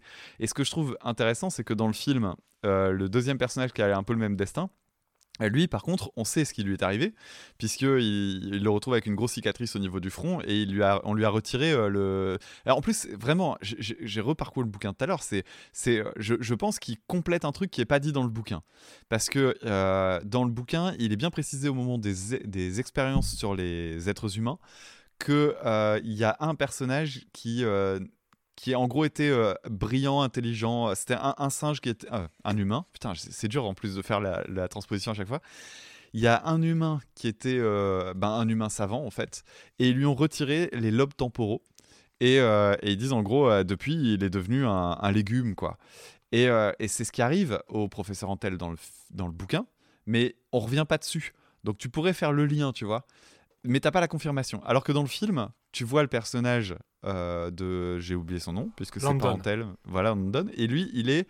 Euh, lui, par contre, il l'attrape par le bras et le tourne. Et là, on voit une grosse cicatrice au niveau de la tête, qui est justement, du coup, au niveau du lobe temporal. et c'est marrant parce que tu sens que c'est tiré du bouquin, quoi. Et... Bah, alors, oui et non. Ah parce que, enfin, alors, euh, disons que le, pour le coup, ils veulent vraiment montrer une lobotomie parce que John Chambers, hein, là, donc, euh, qui était responsable des maquillages, il, a regardé euh, à quoi ressemblait une cicatrice suite à une lobotomie et il a fait le même maquillage. Voilà, donc là, c'est clair, net, précis. Il n'y a pas de doute. De toute façon, quand Taylor voit Landon, il, il, comprend tout de suite ce qui s'est passé. Et on peut d'ailleurs imaginer que Landon a eu une, une, comment, une destinée à peu près semblable à celle de, de Taylor, dans le sens, il a été capturé pendant le safari, ils se sont rendus compte parlait, on s'est dépêché de, de, le mutiler pour, euh, pour, que, voilà, pour cacher la vérité. Mais euh, d'ailleurs, euh, à ce titre-là, je, l'ai déjà dit plein de fois hein, dans, dans, mon podcast, mais il existe un roman qui s'appelle Conspiracy on the Planet of the Apes, non, ou Conspiracy of the Planet of the Apes, pardon, et qui a été écrit et qui suit le personnage de Landon. Donc ils reprennent ah. exactement le scénario de la planète des singes, mais au lieu que le personnage principal soit Taylor, c'est Landon. C'est assez. Ah, ça euh, intéressant. Ouais, ouais, ouais, c'est assez. Bon, ça n'existe qu'en anglais, hein, ça n'a jamais été. Euh, et, d'ailleurs, le bouquin est complètement introuvable maintenant. Mais, euh, mais ouais, c'est sorti à, un assez petit tirage, mais, mais c'est un roman que j'ai que je me suis régalé à lire. C'est absolument génial. mais, mais bref, je, referme la parenthèse. Mais Là où je te dis que c'est peut-être vraiment une désévolution chez, euh, chez le professeur Antel, parce que, donc, euh, comme, comme euh, tu le disais, hein, le, pour, tu considères le film de 68 comme un film unique, et c'est le cas, il a été écrit comme un film unique. Effectivement, c'est induit que Taylor va mourir au bout de quelques jours, ou peut-être même qu'il va se tirer une balle dans la tête, et, et Zira et Cornelius, leur tête va finir dans le panier, ou en tout cas, ils finiront leur jour derrière les barreaux, mais dans tous les cas, on a détruit les preuves archéologiques qui étaient leur théorie. Qui, leur théorie, c'est qu'il y a eu une civilisation avant celle des singes. Euh, bon, même eux, leur théorie, c'est carrément que le singe descend de l'homme. C'est pas tout à fait ça. Mais soit, euh, donc il y a eu euh, rapidement face au succès du film, ils se sont dit il faut faire une suite, ce qui à l'époque était, était pas du tout évident. il y avait des suites qui existaient, mais on faisait rarement des suites à des grands films. Mhm. Quand il y a eu l'idée de faire une suite, ils trouvaient pas de scénario et pour cause, parce que va écrire une suite à ça. il n'y a, pas de suite possible. Et donc ils avaient un peu de mal et ils se sont dit mais pourquoi on ne demanderait pas à Pierre Boulle après tout? Et donc Pierre Boulle a écrit un traitement qui s'appelle La planète des hommes. Et, euh, donc alors je vais pas vous raconter euh, toute l'histoire, mais à la fin, euh, les humains reprennent le contrôle, donc Taylor arrive à, comment à, éduquer des humains de cette planète et à renverser la, c'est même pas Taylor, c'est le fils de Taylor, euh, qui s'appelle Sirius, comme dans, euh, comme dans le roman, et euh, qui, va, qui va mener une révolte des humains. Ils vont renverser la, société des singes, et le docteur Zaius va finir dans un zoo et va perdre l'usage hmm. du langage. Il va redevenir un singe comme voilà. Donc moi c'est ce qui me laisse à penser que dans l'esprit de Pierre Boulle vraiment le professeur Antel il le choc a été tel oui, c'est ça. que voilà, il a complètement, il a complètement dégénéré quoi. Oui, surtout qu'en plus, enfin, on le précise dès le début, il est vieux. Et je pense que c'est ce qui permet aussi de, comprendre ça. C'est genre, il est vieux, le choc est trop intense et boum, il fait un, il, il, il, carrément quoi. Je, l'ai toujours vu comme ça aussi. Mais voilà, donc là finalement on a quand même, on a quand même parlé de beaucoup de choses. On a parlé donc, on a parlé. Est-ce qu'il y a des choses que tu veux rajouter sur l'organisation politique de cette société si J'ai toujours du mal à dire simienne parce qu'il me semble qu'il dit simiesque dans dans le, il me semble que le, dans, le roman, ils utilisent il utilise l'adjectif simiesque, alors que dans, en anglais, c'est simian. Et, maintenant, c'est, dans les traductions, c'est. Enfin, je, maintenant, je lis plutôt simien que simiesque. il y a une différence entre les deux. Il y a une différence de sens, ouais. Simiesque, c'est euh, l'imitation, et simien, ce serait, euh, ce serait vraiment lié à l'animal, quoi. Il me semble que c'est ça. Enfin, je, crois que c'est ça. Faudrait vérifier, mais il me semble que c'est, oui, c'est de cet ordre-là. Que vraiment simien, ça, c'est vraiment ce qui se, ce qui le comportement du singe. Ouais, voilà. Et le simiesque, c'est l'imitation, ouais, je crois. C'est qui ressemble au singe. Oui, c'est ça. Simiesque, c'est ce qui ressemble au singe, ouais. Un épisode de Cordelis serait-il un épisode normal sans la moindre parenthèse ouverte? Je ne pense pas. D'ailleurs, il faut absolument que j'ouvre une parenthèse parce que bah, je viens de dire une bêtise. Euh, alors, le terme simiesque apparemment ne serait utilisé qu'une seule fois dans le roman de Pierre Boulle, et sinon, la plupart du temps, il utilise, il dit soit simien ou simienne. Euh, donc euh, voilà, tout ce passage finalement ne servait pas à grand chose. J'aurais tout simplement pu dire société simienne. Bon, alors, pour me faire pardonner, j'avais quand même vérifié dans la version en ligne du dictionnaire Le Robert. Donc je vais vous donner les définitions de simien et de simiesque. Donc simien, ça peut être un adjectif ou un nom. Lorsqu'il s'agit d'un adjectif, euh, ça veut dire propre ou relatif au singe. Et lorsqu'il s'agit d'un nom, ça signifie primate du sous-ordre comprenant les singes. Et on nous donne comme exemple, les anthropoïdes sont des simiens. Quant à simiesque, c'est un adjectif qui serait donc plutôt du registre de langage littéraire, et donc la définition c'est qui tient du singe, évoque le singe. Et en exemple, on nous donne grimace simiesque. Je referme la parenthèse. Euh, sur le sur l'organisation euh, politique euh, de la de la société, ouais, c'est il y a l'organisation en caste en fait qui est, qui est intéressante. Alors effectivement, dans le bouquin, il, il développe pas trop l'aspect religieux, bien que il, est quand même sous-entendu. C'est-à-dire que quand tu vois le, film derrière, tu te dis, bah oui, ça peut pas être autre chose. donc c'est les, mais c'est plus basé sur la question de de la science du côté des orang-outans, les chimpanzés. Alors d'ailleurs, il n'a pas dû choisir les trucs au hasard, tu vois. Euh, tu vois, les, il prend les gorilles pour faire les espèces de... Euh, de on va dire, c'est même pas que la classe ouvrière, tu vois, c'est ceux qui utilisent des outils. Euh, c'est plus, c'est plus compliqué que ça dans. C'est les ingénieurs aussi. Enfin... Ouais, alors c'est plus compliqué que ça dans, dans, le, dans le roman parce que dans le film, il y a vraiment, comment dire, euh, ouais, il y, a une sorte de, de, ségrégation, à savoir que vraiment, ceux qui sont en bas de l'échelle, c'est les, les, chimpanzés. Enfin, en tout cas, qui ont longtemps été en bas de l'échelle, les chimpanzés, avec au-dessus les gorilles et encore au-dessus les orang-outans. Dans le roman, c'est un peu plus compliqué parce qu'en fait, la noblesse, ce sont des gorilles. Donc effectivement, les gorilles sont dans tout ce qui implique la force, on va dire. Donc ceux qui, il y en a qui ont conservé leur statut de noble, tandis et donc et ceux qui ne, sont, ne, font plus partie euh, de, de, la caste nobiliaire, je crois que c'est comme ça qu'on dit, eux effectivement se retrouvent à être finalement ouvriers euh, ou euh, agents de sécurité, enfin des choses comme ça, mais toujours des choses qui impliquent la force. Et oui, les, chimpanzés sont plutôt sont plutôt les scientifiques, et alors que les ouais les orang-outans c'est les c'est les savants, mais oui au sens euh, au sens encyclopédie vivante, quoi. Et pas avec, avec pas nécessairement de, de, recherche derrière. Alors que finalement, dans le film, on retrouve presque, tu vois, les trois ordres. Euh, à savoir euh, les religieux, les, les, nobles et puis les autres, enfin quelque part quoi. et donc oui, de fait, les chimpanzés euh, représentant ceux qui sont en bas, euh, qui, ont longtemps été en bas de l'échelle sociale, c'est évident de faire d'eux finalement euh, les progressistes de, l'histoire. Mm, mm. C'est un peu ça qu'on va, qui va même être un peu plus développé euh, finalement dans d'autres œuvres de, la, de, tout le lore La planète des singes. Mais oui, les chimpanzés, c'est les progressistes, alors que les, euh, les orang-outans et les gorilles, bon, bah, c'est les conservateurs. Et forcément, c'est eux qui sont au haut de l'échelle, donc ils ont, envie, ont pas envie que ça change. C'est ça. Mais dans le bouquin, il y a quand même une volonté d'apprendre les origines. En relisant tout à l'heure, je voyais la, fin, par exemple, sur la fameuse, euh, le fameux site de fouille. Euh, Cornelius, en fait, il va faire ses, recherches parce que euh, les chimpanzés ont acquis un certain statut euh, dans l'échelle des sciences, on reconnaît leurs compétences, et du coup, il y a un côté genre, bon, bah, alors du coup, on a confié un site de fouille à, Cornelius, qui est sous la supervision de tout un tas de gens, hein, mais qui est quand même, il, est responsable de ça. Dans le film, il désobéit, c'est-à-dire qu'il avait fait des recherches et il avait fait des fouilles, et quand il a commencé à toucher à à ce fameux site euh, dans lequel il y a la, preuve, qui est donc une poupée qui parle, on le démobilise en fait, on l'interdit d'aller, on l'interdit d'aller plus loin. Et à la fin, il y a la volonté de détruire de détruire. C'est dit, c'est pas énormément développé, mais si on est très attentif au dialogue, on comprend effectivement qu'il cherche à avoir euh, une autorisation pour retourner dans la zone interdite et que la, première, la première fois, il y avait été avec l'approbation du docteur Zayus, mais il en est aussi revenu parce que le docteur Zayus a, décidé de mettre fin parce que probablement il a dû, on a dû lui expliquer où est-ce qu'il était. oh là là, non, non, non, non, faut pas qu'il reste là. Vite, vite, vite, on le fait revenir à Hip City, on lui enlève son autorisation. Quand tu as regardé plein de fois le film, tu te dis Zayus le laisse partir dans la zone interdite en se disant bon, espérons qu'il trouve rien. Comme ça, il reviendra en disant j'ai rien trouvé. Et dans tous les cas, s'il trouve quelque chose, je manipulerai euh, les preuves pour leur faire dire autre chose que ce qu'elles sont censées dire. Mm, mm. Alors, il y a un dernier point que je voulais aborder quand même, c'est euh, sur le.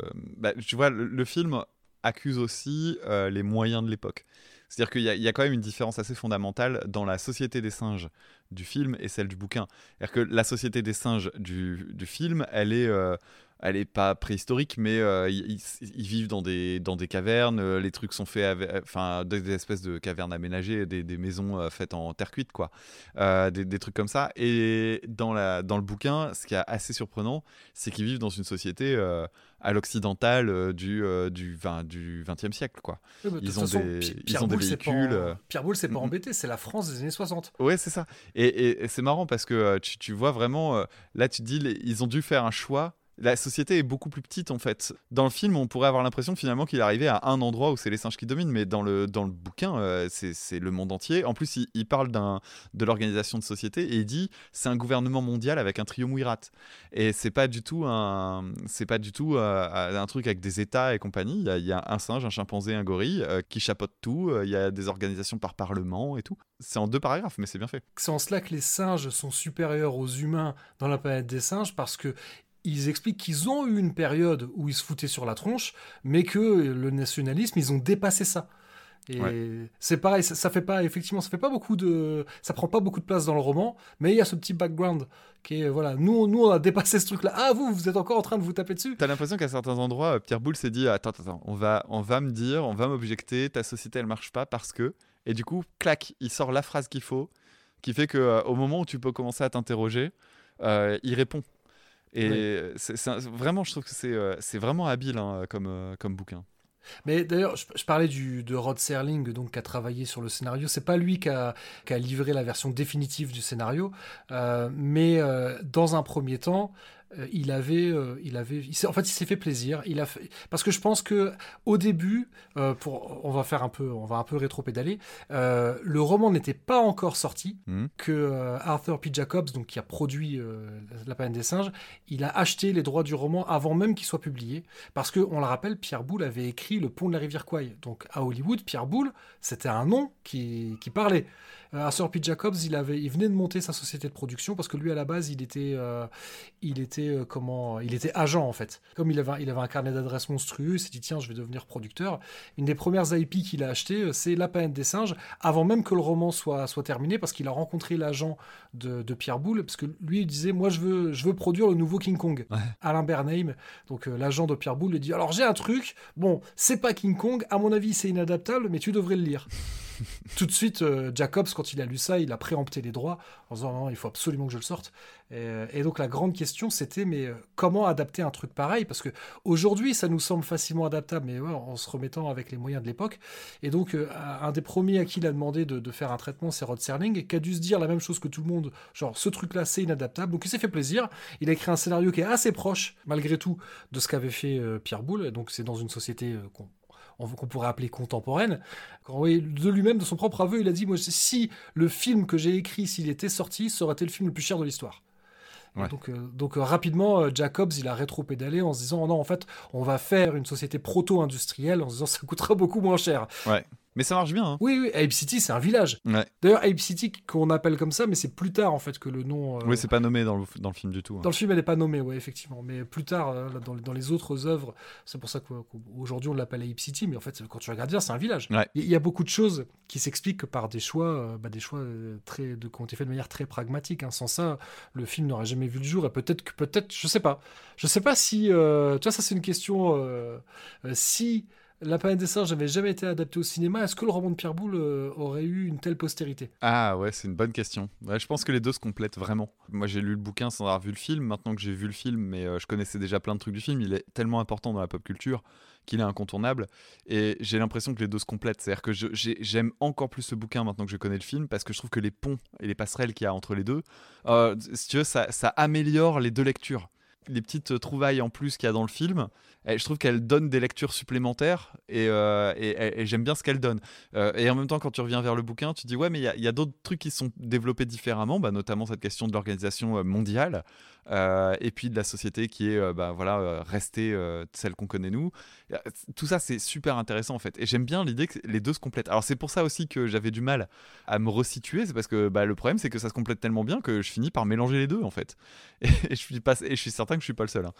C'est vrai que moi, mon objectivité peut être mise en doute, mais, mais je pense qu'effectivement, La planète des singes est peut-être un des rares cas où, généralement, la plupart du temps, euh, il, est communément admis, les gens, tu vois, tous les films qui sont des adaptations euh, d'une œuvre littéraire. Les livres, c'est mieux euh, que les films, ouais, effectivement. Voilà, le consensus, souvent, c'est ça. Il y a quelques. Les rares exemples inverses, c'est généralement quand c'est une toute petite nouvelle, une petite ébauche. Tu penses à Blade Runner? Ah, Alors, bah, tu sais quoi, c'est rigolo, parce que. alors là, là, on fait une parenthèse dans les nombreuses parenthèses. Ce soir, je vais avoir la chance d'aller voir Total Recall, une projection de Total ah. Recall, euh, en plus en VO, donc euh, voir Total Recall au cinéma, ouais, vraiment, là je suis hyper content. Et bah, moi, c'est l'exemple que j'ai donné Total Recall, parce que Total Recall, c'est une nouvelle de, de Philippe Kédic, donc comme, euh, voilà, comme, comme qui, est la, qui, est à la base un roman de Philippe Kédic. Et pour le coup, moi, quand j'ai lu donc j'ai lu la nouvelle de Philippe Kédic après avoir vu euh, Total Recall euh, des dizaines et des dizaines de fois. Bah, j'étais assez déçu en fait par la nouvelle, qui, est chouette. la nouvelle elle est chouette, il y a plein de trucs qui sont pas dans le film, mais elle est très courte. Et Verhoeven rajoute plein de choses qui sont pas dans le, qui sont pas dans le, dans le roman. Euh, dans, bah, là je me trompe dans la nouvelle. Bah, d'ailleurs Verhoeven là pour le coup, Starship Trooper.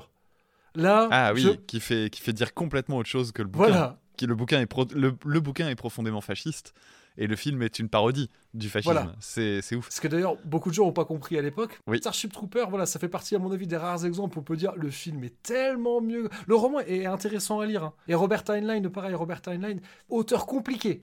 Autant il y a certains romans où on peut dire ouais non mais il est clairement à droite, voire très très très très à droite, et d'autres où tu dis bah il est difficile à situer politiquement. Bah, après comme tout le monde il a le droit d'évoluer aussi. Hein. Euh, Robert Heinlein qui est un monument de la SF, hein, fait partie, voilà, il est considéré comme un des plus grands auteurs de, de l'histoire de la SF mais effectivement, il a écrit des romans qui sont assez problématiques, dont Starship Troopers, et là, pour le coup, Verhoeven a... Mais voilà, ok, il y a ce cas-là où, où, si, on va dire, il y a certainement d'autres exemples que Starship Troopers où euh, le réalisateur a retourné comme un gant euh, le, le, livre pour lui faire dire totalement autre chose, et, donc on peut juger euh, selon son orientation politique, on va la juger, on va le juger différemment. T'as préféré le livre ou le film? Ah ouais, d'accord. voilà, ça en dit long. parenthèse dans la parenthèse, Dick Zanuck, donc de la Fox, qui est donc le film est sorti, c'est la Fox qui a sorti la qui, a sorti le film. On s'est bien gardé de lui dire que La planète des singes c'était un film politique. c'est un film d'aventure. Juste aventure. Alors que techniquement, c'est un post-apo. Ah oui, oui, c'est un film post-apo, oui, clairement. Mais, mais c'est vrai que tu peux, euh, tu peux le, considérer comme un film bêtement d'aventure. Hein, Ouais, bien sûr. Jusqu'aux jusqu'aux cinq dernières minutes, quoi. Ouais, ouais, tu peux avoir une lecture très premier degré. Euh, Voilà, c'est un film d'aventure. Bon, la fin, on n'a pas trop compris. mais, bref, ouais, je sais plus. Je sais plus... Tu, disais que c'était un des rares exemples où le, le, bouquin et le film, et je te laisse conclure. Eh ben, moi, pour moi, euh, égalité. Voilà, c'est et, ce que tu dis, c'est vrai qu'il y, a, voilà, il y a ça aussi des fois. Selon, ça va jouer aussi dans quel ordre on découvre euh, quand c'est un film adapté d'un roman. Mais j'ai l'impression que quel que soit l'ordre, les films que j'ai découverts adaptés d'un roman euh, que j'avais déjà lu, bah, souvent tu restes sur ta fin.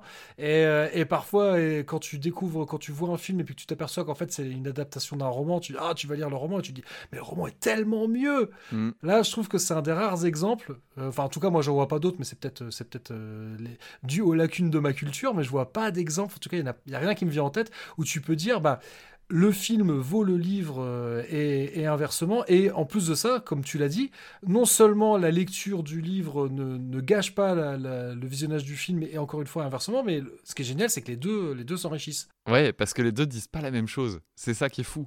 C'est tu sens bien que c'est le même matériel, et pourtant ils ont des ils ont des, des, choses différentes, mais vraiment en plus assez importantes. Et, pour autant, bah, ça marche quoi. T'acceptes que le qu'on est torturé qu'on a un petit peu tordu le bouquin et, voilà.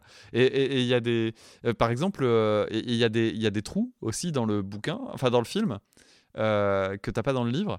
Je pense notamment à euh, mais qu'est-ce qui est advenu en fait de la société humaine? Et, en ça, le bouquin il est, il est extrêmement noir. C'est-à-dire que la, la noirceur de la fin du film est plus, tu vois, ce qui arrive au personnage de Charlton Heston, est beaucoup plus sombre que ce qui arrive finalement au personnage d'Ulysse. Parce que Ulysse étant détestable, une fois qu'il a, une fois qu'il a quitté la planète et qu'il retourne sur la Terre et qu'il se fait arrêter par les singes, il y a un côté, effectivement, une fin très euh, quatrième dimension. C'est pas qu'on s'en fout, mais on se dit, on, est juste sur le, sur le côté cliffhanger, mais on n'est pas attaché au personnage tant que ça. Donc finalement, c'est pas grave, son histoire, elle est finie. Euh, et, et, et, du coup, le côté noir du bouquin, c'est dans ce qui est arrivé à la société humaine, puisque dans le livre, il détaille euh, le côté, euh, en gros, euh, on parlait de désévolution depuis tout à l'heure. moi, y a je, vais faire un pont vers un autre film, qui va peut-être t'étonner, mais la fin du bouquin me rappelle Wall-E, tu sais, le, film d'animation ah de oui, Disney. Oui, oui. Parce que dans Wall-E, donc, les, les êtres humains sont devenus complètement impotents. Euh, alors, euh, dans, dans, dans, Wally, si je me souviens bien, ils sont tous euh, obèses sur des petits espèces de, de, de, petits sièges volants. Euh, et puis ils sont plus capables de rien faire parce qu'en fait ils se gavent de, télévision à longueur de temps. Le bouquin dit exactement ça. Il dit en gros, euh, ils ont commencé à avoir des, des singes comme euh, comme domestiques. Ouais, comme domestiques. je trouvais je trouvais plus le mot. Une fois qu'ils ont ces singes comme domestiques, les singes commencent à prendre doucement conscience de ce qu'ils sont.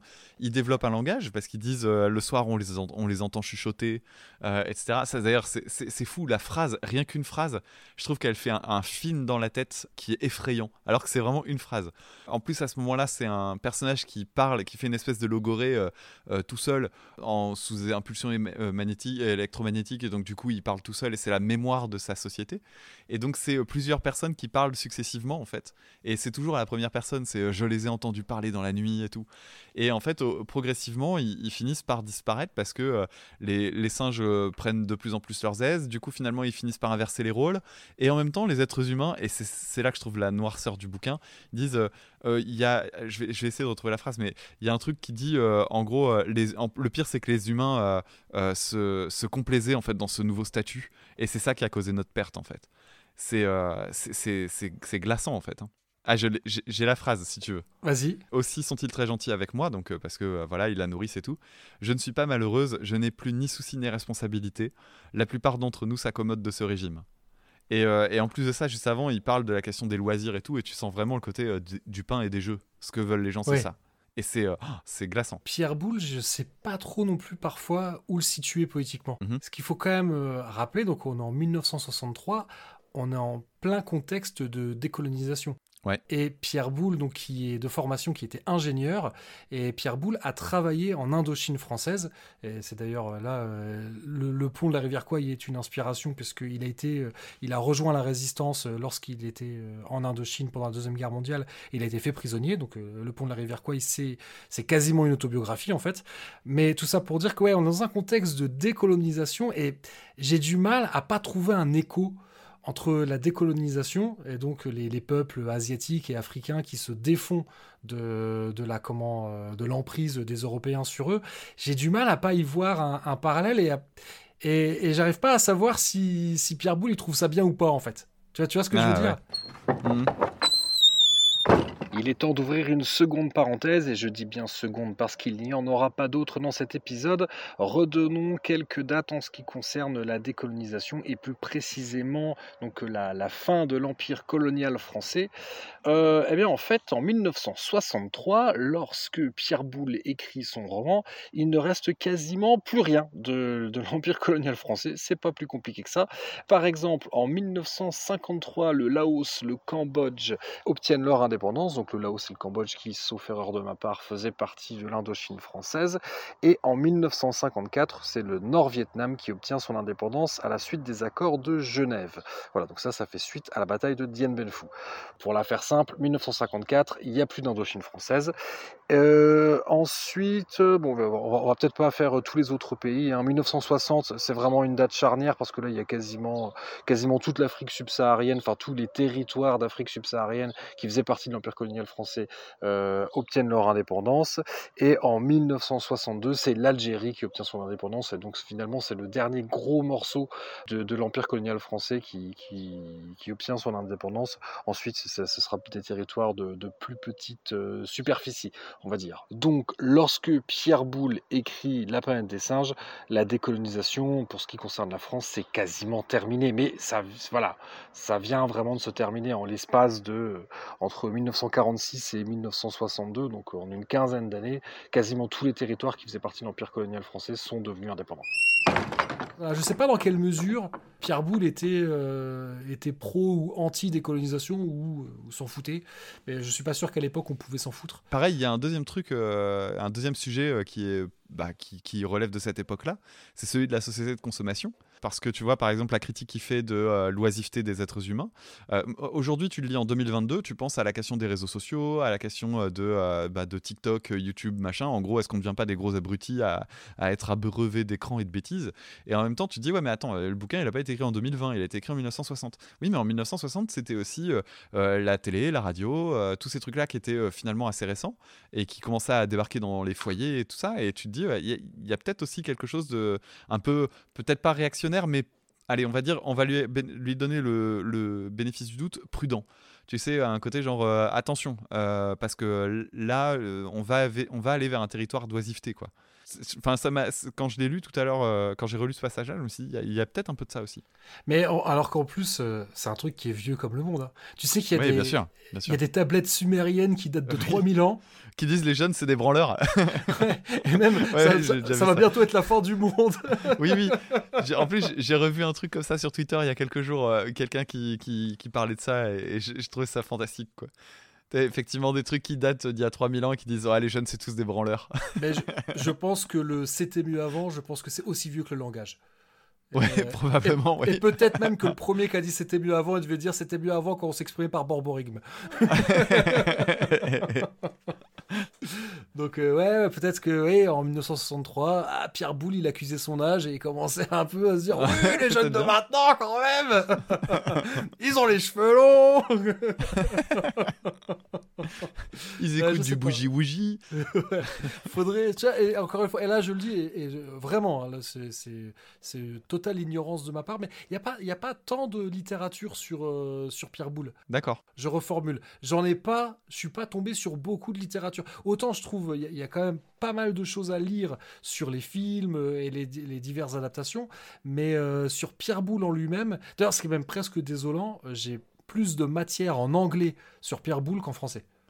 Ah ouais. Euh, mais ça m'étonne pas trop, moi, parce que autant la France aime bien ses auteurs, mais quand il s'agit de, de trucs de genre, là, ça devient déjà beaucoup plus un peu plus embêtant euh, parce que tu vois c'est comme dans le cinéma en France on a des réalisateurs de genre qui ont fait euh, qui, ont, qui, qui, sont brillants tu vois. Je, on va penser à Jeunet tout de suite mais euh, en même temps le cinéma de genre il existe quasiment pas.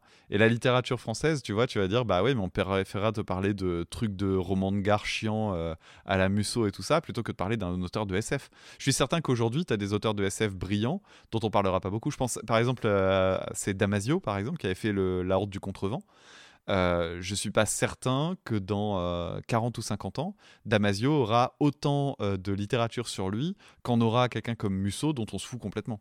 Ah, pourtant, Damasio, là, j'ai l'impression qu'on le voit partout, qu'on l'entend partout. ouais, mais c'est dans un... en fait, peut-être parce qu'on est dans une bulle. Je ne suis pas certain que euh, Damasio il soit connu du, euh, du kidam français que tu croises sur, euh, sur une place avec un bouquin dans les mains. Alors après, c'est parce que Internet étant ce qu'il est, la pop culture prend de la place. Donc du coup, on, le voit peut-être un peu plus aujourd'hui. Mais... Là-dessus, ouais, effectivement. là, je, je reconnais que j'ai pas du tout la réponse à cette question. Mais puis, c'est pas grave. Ouais, oui, non, puis en plus, c'est hypothétique, donc on peut pas. Peut-être que j'ai pas cherché au bon endroit, d'ailleurs, hein, c'est les auditrices et les auditeurs qui ont de la matière sur Pierre Boulle. Je suis preneur, parce que j'aimerais bien écrire. Euh, ça fait longtemps que je me dis, j'aimerais bien écrire un, un, épisode sur Pierre Boulle, parce que vraiment, il a eu une vie. Je pense que ce qu'il a vécu pendant la Deuxième Guerre mondiale, moi, l'impression, le peu que, que j'en sais, euh, j'ai vraiment le sentiment que c'était quelqu'un de bigger than life. Euh, enfin, il a fait des mm. trucs, comme voilà, comme beaucoup de gens qui ont, choisi la résistance, ou même tout simplement les gens qui ont vécu ces périodes euh, extraordinaires, bah, pas, au sens euh, comment oui, dire, hors de l'ordinaire. Voilà, euh, qu'est la guerre. Quand tu lis les récits de ces gens-là, c'est toujours. Enfin, moi, bon, en plus, qui suis maladroit, qui n'a pas le sens de l'orientation, etc. Quand tu me dis une histoire d'un gars qui s'est évadé, qui est parti, qui s'est trimballé tout seul dans la jungle, qui a réussi, à rentrer. Alors, moi, c'est, pour moi, c'est de l'ordre du surnaturel, quoi. Donc, Donc, ouais, je pense, que, je pense qu'effectivement, il y, aurait beaucoup de choses à dire sur lui, mais il faudrait. Voilà, je cherche encore la matière première. Est-ce que on a fait le tour Je crois, ouais. Ouais, hein, je pense qu'on a dit, ouais, je pense qu'on a dit beaucoup de choses dans tous les cas. Ouais. euh, je sais pas si on a respecté, euh, si on a respecté vraiment un ordre. Peut-être que c'était un peu décousu. Peut-être que je vais devoir euh, mettre des petites parenthèses pour un peu compléter ce qu'on a dit, euh, pour pour pas que ce soit trop indigeste pour certains, pour certaines auditrices, certains auditeurs. J'en sais rien. Mais bon, j'imagine que de toute manière, les gens qui nous écoutent, a priori, il y a un peu un prérequis qui est d'être fan de la planète des singes ou d'être curieux ouais, ou d'être bah, curieux. Ça roule. Ouais, ouais, ouais. Bah après, je pense que c'est mieux d'avoir lu le livre pour euh, suivre nos élucubrations. J'imagine. oui, et puis, ça, et puis comme je disais tout à l'heure, ça prend pas énormément de temps. Hein. Ouais, donc voilà. Donc si vous êtes arrivé là et que, que vous l'avez pas lu et que hum, c'est pas grave, on vous a un peu raconté la fin, mais euh, lisez-le quand même, c'est quand même bien. ouais, c'est clair. Non, puis même, je, te dis, peut-être que ça a donné envie de le lire aussi. En tout cas, moi, je serais content, euh, je serais content que ce soit le cas. Bah, j'ai de temps en temps des retours comme ça, des gens qui me disent que qu'ils ont relu ou re-regardé bah, suite à l'écoute de mes épisodes et euh, je pense que c'est le, le, plus chouette compliment qu'on puisse me faire quoi. Carrément. Est-ce que tu veux parce que là vu qu'on arrive à l'heure de se dire au revoir même si j'ai j'ai fait ton long CV Est-ce que tu veux quand même rappeler à nos auditrices et auditeurs où est-ce qu'on peut te retrouver, redire en, quelques mots euh, euh, en quoi consistent tes podcasts? Parce que peut-être que moi je ne l'ai pas si bien dit que ça. Ah si, si, c'est très bien. Bah, en gros, euh, moi, mon truc au départ, c'est la musique, mais euh, je m'intéresse à plein de choses. Donc, euh, effectivement, comme vous l'avez entendu, je suis un bavard. donc, écoute ça, qui est un podcast d'analyse musicale, les super cover battles que je fais avec Maxime, qui sont qui sont très cool. Donc, c'est un classement des reprises avec des visions assez différentes de la musique hein, entre Maxime et moi on essaie de, on essaie de, dégager une certaine objectivité, mais c'est pas toujours évident. Et puis surtout, on se marre bien. Euh, et puis, tu as, eu la gentillesse de mentionner euh, les deux autres podcasts que je fais, dont je parle moins souvent, que sont Damaturgie, donc euh, un, format de talk où je, où je parle de différents sujets. par exemple, là, tout ce qu'on vient de faire, j'aurais pu le mettre dans un Damaturgie, clairement. et puis, le dernier, c'est Change, de, disque, qui est mon dernier bébé et qui est un, des, un des podcasts dont je suis le plus fier. Euh, bien que en, termes d'écoute et compagnie, c'est euh, bien plus modeste que ce que je fais ailleurs. Mais euh, c'est un podcast dans lequel je fais découvrir des artistes encore bah, finalement amateurs pour la plupart d'entre eux, qui m'envoient leur musique. Et bah, moi, je fais des petites sélections parce que j'en reçois vraiment beaucoup. Et je, je, sélectionne mes préférés et j'en fais écouter 5 tous les 15 jours. En donnant des petites clés sur ce qui m'a plu et en quoi, enfin voilà, pour dire tiens, peut-être que vous seriez passé à côté de ce morceau-là si vous l'aviez entendu, mais écoutez, il y a ça qui est intéressant dedans. Et je, suis très fier de ce format. Voilà, puis, puis tu as aussi, euh, parmi, euh, dans, tu déclines aussi un peu, alors c'est peut-être plus euh, ce que tu fais dans Écoute ça sur ta chaîne YouTube où parfois tu vas. ah oui, j'ai pas fait ça depuis longtemps. ah non, mais c'est. Enfin, je sais pas si j'ai tout regardé, mais c'est des vidéos souvent assez sympas parce que soit tu décortiques, si je me rappelle bien, soit tu décortiques des, des petits aspects d'un morceau. En fait, je t'écoute en direct. C'est vraiment un exercice encore un peu différent. C'est-à-dire que ça s'inspire d'écoute ça. Écoute ça, c'est de l'analyse, mais euh, c'est de l'analyse écrite. C'est-à-dire que euh, maintenant, écrire un épisode, ça me prend six mois. Euh, le dernier épisode que j'ai fait, tu vois, d'analyse, c'était Rammstein. C'était à la rentrée de septembre de l'année de dernière. j'ai pas fait d'analyse depuis. J'ai un gros épisode de 25 pages là sur le rythme qu'il faut que je sorte. Ouais, ça fait très longtemps que t'en parles là. ouais, ouais, et il est, il, est, il est vraiment quasi au bout. Et, mais je me mets tellement de pression que je veux vraiment être exhaustif. En, plus, très compliqué. Je, te charrie alors que je suis extrêmement mal placé. Moi aussi, hein, mes auditrices et auditeurs, il y a des trucs que je leur promets depuis tellement longtemps, mais parce que euh, voilà, je, pense j'ai euh, le même défaut que toi.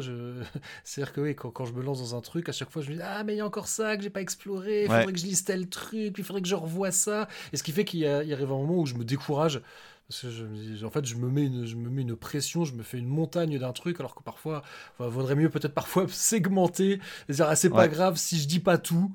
Euh, mais, euh, mais ouais, c'est, c'est, en plus, c'est une tâche. On, on est toujours insatisfait parce qu'on on pourra jamais tout dire. Non. Mais, euh, mais ouais, ça, j'ai beaucoup de mal. Ça, j'ai beaucoup de mal avec ça. Je crois, je sais plus, je, je sais plus qui est-ce qui donnait ça comme règle, qui disait ne gardez que 10% de ce que vous écrivez.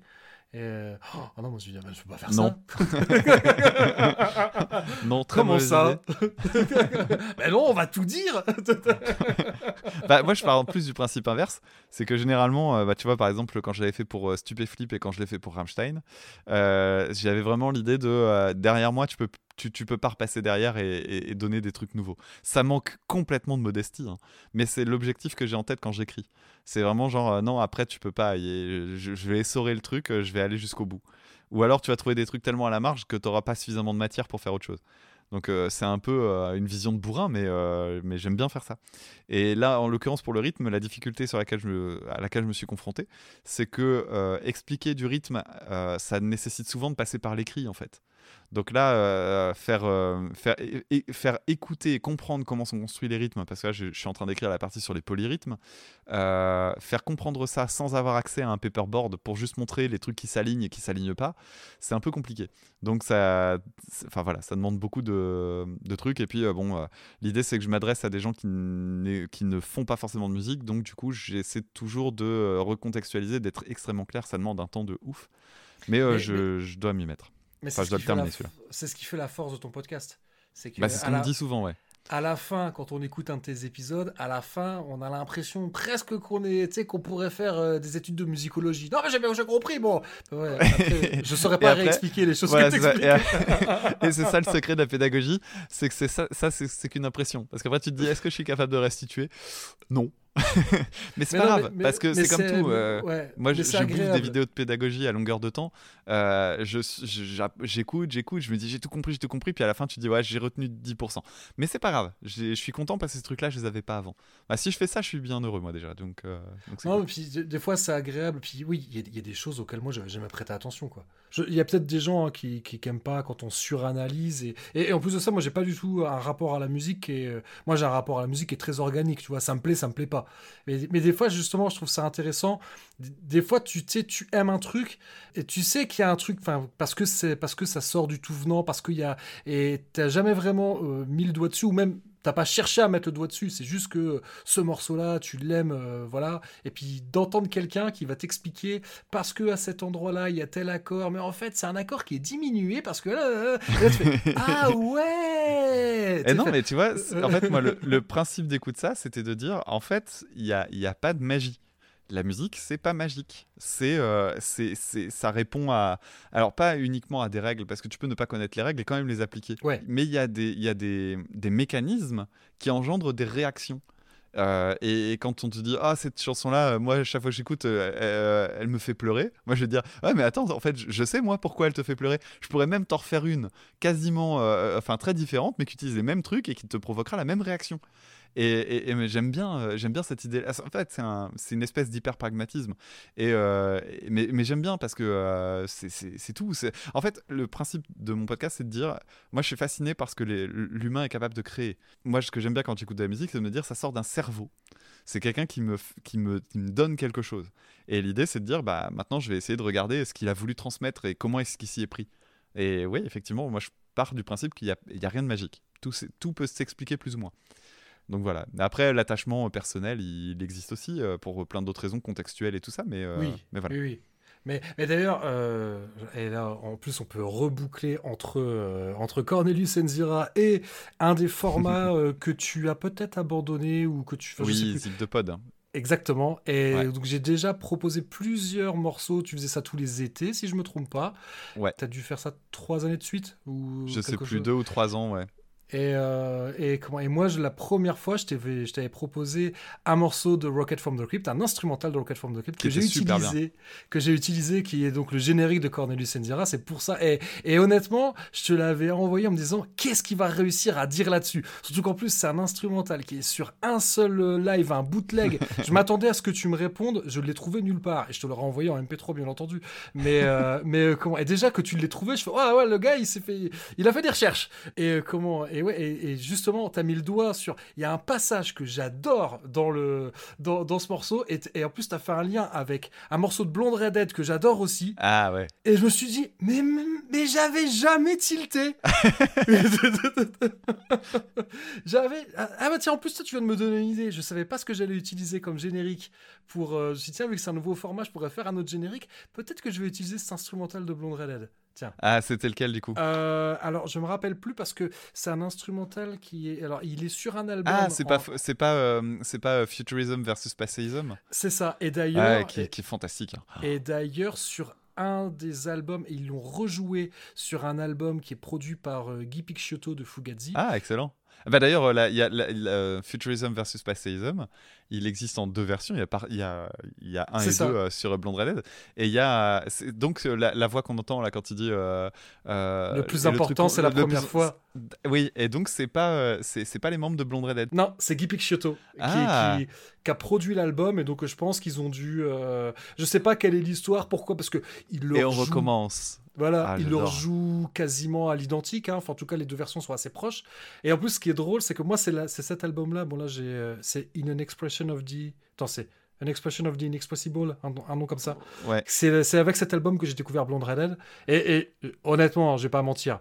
Euh, quand on me l'a fait écouter, je fais ouais, c'est pas mal. Puis j'ai regardé le livret, je fais oh, produit par Guy Picciotto, euh, je peux t'emprunter. et là, ah, je l'ai poncé.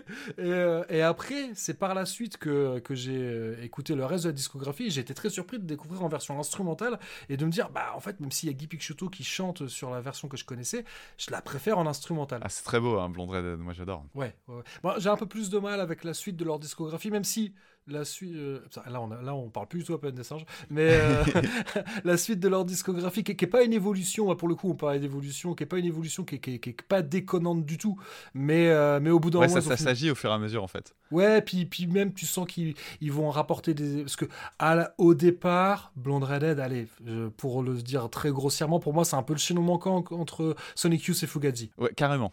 Carrément. Et puis, euh, et puis par la suite, ils vont intégrer plein d'autres choses qui sont vraiment. Voilà, j'ai eu la chance de les voir en concert, c'est super et tout. Mais euh, j'ai eu un peu du mal. Il y a un moment, ils prennent un virage où je les suis au début du virage, et puis à un moment, je fais ah non, là, là c'est plus. C'est juste plus ma couleur musicale. Ouais, ça devient beaucoup plus pop. Euh, c'est à partir de. c'est celui avec la, la, la, couverture avec la dame là dedans, dans notre bailleur d'une porte, un truc assez arty là. Euh, je sais plus comment il s'appelle cet album. Mais Misery the Butterfly ou un truc comme ça. Ah ouais, là ça va encore, Misery the Butterfly. Maintenant, là je suis encore dedans. 23 alors, du coup? Ouais, voilà, 23 c'est la césure. Cet album-là, je l'aime bien. Je les ai vus sur une je les ai vus sur la tournée de cet album. J'avais eu du mal quand il est sorti, puis à force de l'écouter, je, je l'ai aimé. Et puis je crois à l'album d'après, je l'aime encore bien. Puis après, ah, mais oui. Mais il y en a que j'ai loupé, moi. Oui, oui, je vois, je vois. Oui, oui, effectivement, après, euh, j'ai la même césure. Moi, jusque, jusque 23, je connais par cœur, par cœur, par cœur. Et après, à partir de Baragan, j'ai un peu. Et Penny Sparkle, j'ai un peu lâché, quoi. Ouais, ouais, j'y reviendrai, j'y reviendrai. Ouais, probablement, mais après, ouais, ça devient un peu trop pop, un peu trop arty à mon goût. Et euh, mais c'est juste, c'est pas que c'est pas bien, là, il n'y a pas de jugement de valeur, hein, c'est vraiment une histoire de couleur musicale, quoi. Mhm. Euh, mais ouais, groupe quand même, Blonde Redhead, euh, penchez-vous dessus. J'en ai déjà, je suis à peu près sûr d'avoir déjà mis un morceau euh, dans, au moins un morceau dans les différents épisodes, que ce soit de Ape List ou de, ou de Cornelius Enzira. si, vous avez, si vous avez bien écouté tous les épisodes de Cornelius Enzira, Blonde Redhead, vous connaissez. Voilà. ouais, c'est vachement bien. Ouais, groupe, groupe vraiment important. Et oui, j'ai tous les albums jusqu'à suis Voilà. 23 inclus, j'ai tous les albums et après, euh, après j'ai lâché l'affaire. Mais bon, soit. Voilà, on a trouvé le générique. c'est parfait. Euh, où est-ce qu'on peut te retrouver, mon bon dame?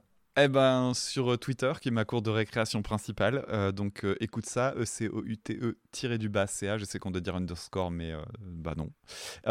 et puis, sinon, si vous voulez échanger directement, il y a aussi un serveur Discord. Le lien est sur le, la, page de profil de, de Twitter. Sinon, bah, tous les trucs classiques type Instagram et tout ça, j'y suis aussi. Vous pourrez retrouver très facilement. Mais les, deux, les deux endroits principaux, c'est Twitter et Discord dorénavant.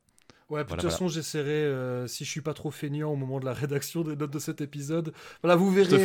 Je te fais, un copier-coller si tu veux. Ouais, voilà, voilà, c'est gentil. Comme ça, les gens vont croiront que je suis, que je suis quelqu'un de sympa et discipliné. en fait, je fais CTRL-C, CTRL-V. mais souvent, je, ne sais pas toi, mais moi, un des moments. Pourtant, c'est un moment que j'aime bien, mais que souvent je bâcle, c'est la rédaction des notes. Parce que ah tu vois, moi, ça me fait chier, moi. C'est ce qui vient en dernier. Et soit, si je le fais en parallèle du montage, alors là, je révèle des secrets de fabrication. Quand vous voyez des notes très longues avec plein de blagues dedans, c'est que je les ai écrits en parallèle du montage. et quand je l'ai pas fait, généralement c'est lapidaire parce que non, j'en peux plus. ah ouais, moi j'en écris quasiment pas, donc. Euh... Ouais. ça me saoule euh, de, de le faire. J'aime bien m'amuser. Souvent, je mets des petits easter eggs, des petites conneries dans mes notes. Euh, voilà, pour, pour récompenser les gens qui ont le mérite de les lire. Mais bref, donc voilà, on a fait un épisode très long, mais je vais quand même rappeler la note d'intention de ce nouveau format. 5 euh, minutes. L'idée, c'est pas de refaire des épisodes d'analyse des films ou des autres œuvres euh, inspirées du roman de Pierre Boulle, parce qu'on l'a déjà fait, mais bon, là, je suis content de l'avoir refait avec toi. Bah, bah, si, on a, donné, on a donné une autre euh, orientation, je trouve. Et voilà, l'idée, c'est de donner la parole à, des personnes qu'on n'a jamais encore entendues sur ce flux RSS, même si je peux aussi redonner la parole à celles et ceux qui ont déjà été invités dans Cornelius Enzera, mais qui ont du mal à en placer une, parce que en règle générale, j'ai créé un conducteur qui fait 26 pages, que j'ai tellement, que j'ai tellement de trucs à dire que mes invités ont du mal à en placer une. Là, on a fait match nul. Ouais, très bien. ouais, ouais. Ouais, ouais. Et, tu vois, j'avais dit laisser parler. Euh, je pense qu'on est sur du 50-50. J'ai du mal à laisser. faut que j'apprenne à laisser parler les gens. Euh, mais donc voilà, chères auditrices et chers auditeurs, faites-nous savoir qui vous aimeriez entendre sur le sujet. En sachant que voilà, il y a déjà des gens auxquels je pense, y a mais il y a peut-être aussi des gens que vous avez déjà entendus dans Cornelius Enzera et que vous aimeriez entendre de nouveau. Et cette fois-ci que je les laisse parler. Euh, bah voilà, vous pouvez me contacter via tous les liens que vous retrouverez notamment dans les notes de cet épisode vous pouvez se retrouver sur docteur-zayus.lepodcast.fr. Euh, donc on va rappeler également que Cornelius Enzera fait partie du label Podchose et qu'il est disponible donc sur PodCloud, Spotify, Deezer et de nombreuses applications iOS et Android, sans oublier YouTube. Euh, vous pouvez nous suivre sur Twitter, Facebook et même sur Instagram, même si pour le moment je crois que j'ai posté juste un truc. Et euh, voilà, vous retrouverez du contenu supplémentaire en lien avec cet épisode ou pas. Donc j'étais le Dr Zayus et sur Twitter vous pouvez me retrouver sur le compte at le Dr Zayus tout attaché. D'ici au prochain, au prochain épisode, portez-vous bien, prenez soin de vous et de ceux que vous aimez et à bientôt les primates. À bientôt, ciao.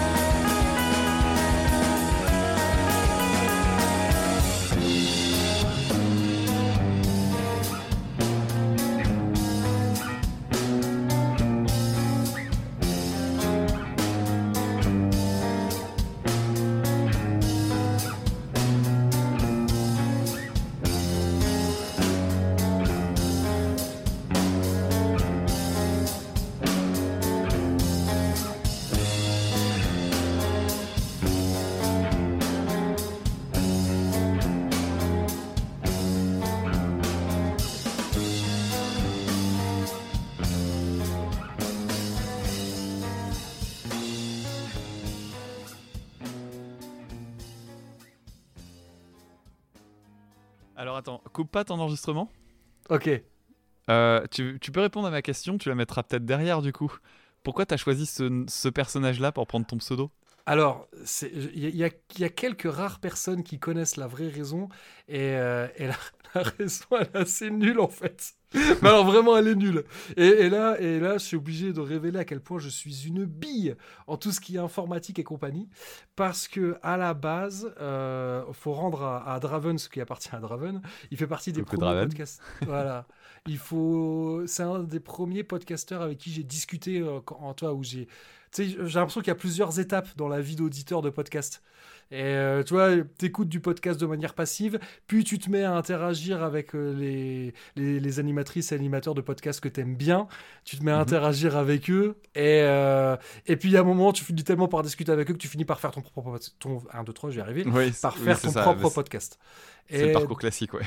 Et Draven faisait partie des, des podcasteurs à qui je parlais. Et, euh, et, justement, je lui avais dit. D'ailleurs, c'est assez drôle parce que Draven, je l'avais rencontré en vrai euh, au festival de Gérard Armé parce que je voulais lui acheter. Et d'ailleurs, c'est ce que j'ai fait. Euh, je voulais acheter un, un EP de, de, son groupe. Euh, et donc, ouais, on s'était donné, on s'était donné rencard à Gérard Armé.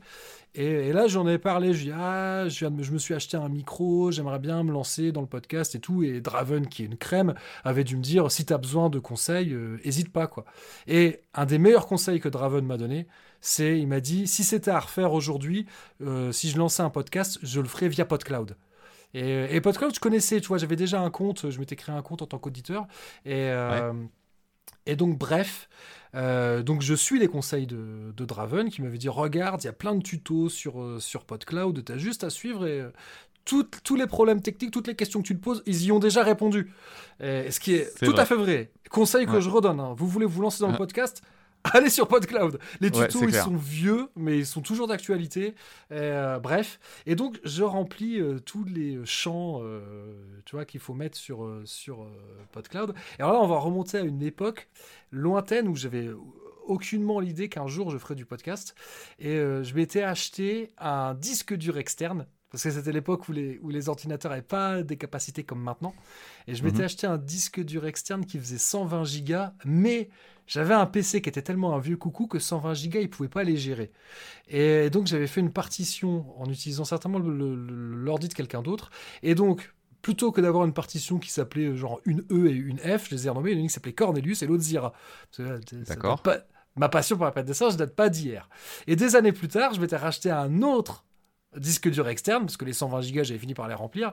Et cette fois-ci, j'avais dû changer d'ordi qui, qui, était capable de gérer des plus grosses capacités. Et celui-là, mais pour m'y retrouver quand j'avais tous mes disques durs externes, euh, voilà, je l'ai appelé Zaius. Voilà, jusque-là, euh, rien d'exceptionnel. Et donc, des années plus tard, bien longtemps plus tard même, quand je crée, bon, là, le nom du podcast, je le savais que je voulais appeler ça Cornelius Enzira, mais j'avais pas l'intention de prendre un nom de, de podcasteur. Pour moi, je, je, vais juste être le gars qui fait Cornelius Enzira. Point barre. Ah ouais. Tu vois, mm -hmm. j'avais pas décidé de. Et en fait, quand il fallait remplir tous les champs, je pense qu'à un moment, je devais avoir un champ manquant. Et, euh, et j'ai écrit Docteur Zaius. Et tu vois, en plus, c'est en plus c'est un, un, espèce de de, de, de mash-up entre le Docteur Zaius du roman, vu que j'ai écrit Docteur comme en français, mais j'ai écrit Zaius sans mettre le tréma sur le i, donc à, à l'anglo-saxonne. Et, et c'est tout. Et en fait, j'ai pas capté que de fait, mon. Ça devenait ton le... pseudo. Et puis, et puis même, que, bah, parce que je pensais que ça serait pas apparent. Et, euh, et comment. Euh, et bref, donc de pensant que ça serait pas apparent, et j'ai pas capté que ça allait même carrément devenir le nom de domaine. Enfin, pas de ah nom bah de domaine, oui. pardon, pas le nom de domaine, je me trompe parce que le nom de domaine c'est le podcast.fr. Euh, je crois qu'à l'époque c'était .podcloud.fr, ils ont changé, mais soit. Mais du coup, que l'adresse de mon podcast, ça allait être Docteur-Zaius. J'avais pas capté. Et, et, je pense même, euh, teubé comme je suis, je m'en suis pas rendu compte tout de suite. Et euh, Ed Raven, qui est très gentil, il a recommandé mon podcast en disant écoutez le podcast du docteur Zaius. Ah. Hein et, et, puis, c'est bah, moi ça et, ouais, et, de fait, je me suis dit ah, mais en fait, euh, bah maintenant, euh, je suis Keblo, quoi. Je suis le docteur Zaius. Et puis finalement, comme le docteur Zaius est un personnage, alors oui, qui est épouvantable, euh, mais qui est un personnage de voilà, un personnage de bad guy, mais qui est un personnage extrêmement fort, je me suis dit, bon, après tout, pourquoi pas? Allez, j'accepte, je suis le docteur Zaius. Ah, puis voilà. ça sonne bien, hein. je, je l'ai pas dit, mais euh, les, les, noms qu'il a choisis pour ses personnages, ils sont, ils sont vraiment bien. Zira, ouais. Zaius, ça sonne bien, quoi. Ouais, ouais, donc euh, voilà, donc c'est resté. Puis, puis ouais, je trouve ça marrant. Je trouve ça marrant que mon pseudo euh, ce soit Zayus. Ce soit le méchant. ouais, alors c'est vrai que ça fait un peu, euh, tu sais, comme tous les gens qui choisissent comme pseudo des personnages absolument détestables d'œuvres de fiction, où c'est plus ambivalent tu vois, des, gens qui vont s'appeler euh, Tyler Durden ou euh, tu vois Heisenberg. ouais, voilà, qu'on pas capté. Mais tu sais qu'en fait, c'est faut pas s'identifier à lui. Hein. Euh, donc non, je, rassure les auditrices et les auditeurs, je ne m'identifie pas du tout au docteur Zeus, même si ça me fait marrer des fois de dire que mon but dans la vie c'est de c'est de détruire l'humanité, tu vois. il, y a, un petit côté en moi, il y a un petit côté misanthrope. Hein. De toute façon, si si la peine des singes a eu une telle résonance chez moi quand j'étais ado, comme comme beaucoup d'ados j'étais un ado misanthrope. Et, euh, donc, euh, voilà, finalement, le côté. Alors, bon, lui, il est misanthrope, mais pas, euh, pas au sens. et c'est un, peu un sens différent, vu que quand bah t'es pas Quand t'es pas humain mais que t'es misanthrope, c'est pas tout à fait la même chose. Mais, euh, ouais, bref, j'ai fini par, par accepter et trouver ça marrant, euh, et même en faire de la promo avec euh, voilà des stickers avec écrit dessus le Docteur Zeus c'est une ordure, ça me fait marrer en fait. voilà, c'est il n'y a pas de l'explication. L'explication est en fait finalement assez décevante parce que c'est un hasard. Ça n'a pas de... Non, non, mais c'est non, non, au contraire, c'est rigolo de voir que bah oui, c'est un hasard, ouais, effectivement. Moi, j'aime bien. Mais, mais quelque part, ce qui me plaît, c'est que moi qui n'ai jamais eu vraiment. Tu sais, il y a beaucoup de gens qui ont des surnoms qui leur restent, et souvent, quand tu as un surnom qui te reste, ça, ça date soit de l'enfance ou de l'adolescence, et, euh, et c'est pas. Et souvent, c'est Et des fois, c'est pas facile à assumer, quoi. Mm, mm. Ouais, Ouais, ouais, voilà. Et, souvent des trucs, ouais, c'est pas, c'est même après compliqué à réexpliquer. Euh, et même parfois, il y a des gens qui savent même plus pourquoi. Euh. Enfin, moi, moi, je l'ai vécu. J'avais des potes de lycée euh, qui disaient aux gens arrêtez quand, quand, vous, quand vous vous appelez chez mes parents, parce que voilà, là, je révèle un peu mon âge. Hein. C'était l'époque où il n'y avait pas de téléphone portable. Donc, quand on était ado et qu'on voulait s'appeler, bon, on appelait sur la ligne fixe des parents. Et, et parfois, tu te retrouvais à. Le prénom te venait pas, il y avait que le surnom, quoi. Euh, et, des fois, ouais, j'avais des copains qui disaient arrêtez de déconner, les mecs. Euh. Enfin, c'est quand, quand vous appelez, euh, faites au moins l'effort de, de, demander par mon prénom, quoi, parce que mes parents, ils me charrient, ils m'appellent par mon, par mon surnom, etc. Et donc, bah après, c'est pareil, c'est resté aujourd'hui. Hein, quand on était arrivé à Podren, euh, t'as plein de gens, tu les connais que par pseudo. Et tu connais même pas leur gueule, tu connais rien, du coup, t'es juste ah, ok, toi, t'es machin. Ok, d'accord. C'est resté. Et c'est rigolo de se dire que mon pseudo, alors je vais pas dire que c'est un truc subi, parce que c'est quand même moi qui l'ai écrit, mais, euh, mais que c'est pas un truc qui a été réfléchi et, qui était non seulement qui n'était pas réfléchi et qu'en plus qui était pas j'avais pas du tout compris. Et, mhm. honnêtement je dois être un peu je dois être un peu teubé mais mais tu vois ça, ça en révèle aussi de ma personnalité. Je pense que tu vois j'étais euh, bon je voulais poster ce putain d'épisode sur lequel j'avais bossé pendant des semaines. Et, euh, et puis soudain j'ai un champ manquant. Allez vas-y j'ai écrit le premier truc qui m'est passé par la tête sans réfléchir aux conséquences. Et, euh, et ben voilà la conséquence c'est que plus de six ans plus tard il y a des gens qui m'appellent Zayus et qui savent même pas c'est quoi mon prénom. Bah c'est mon cas. Voilà c'est mon cas, hein, je connais même pas ton prénom. Hein. Ah bah voilà, eh ben, je te le dirai après l'enregistrement. voilà, c'est là qu'on fait stop. Allez, je fais stop, ça marche.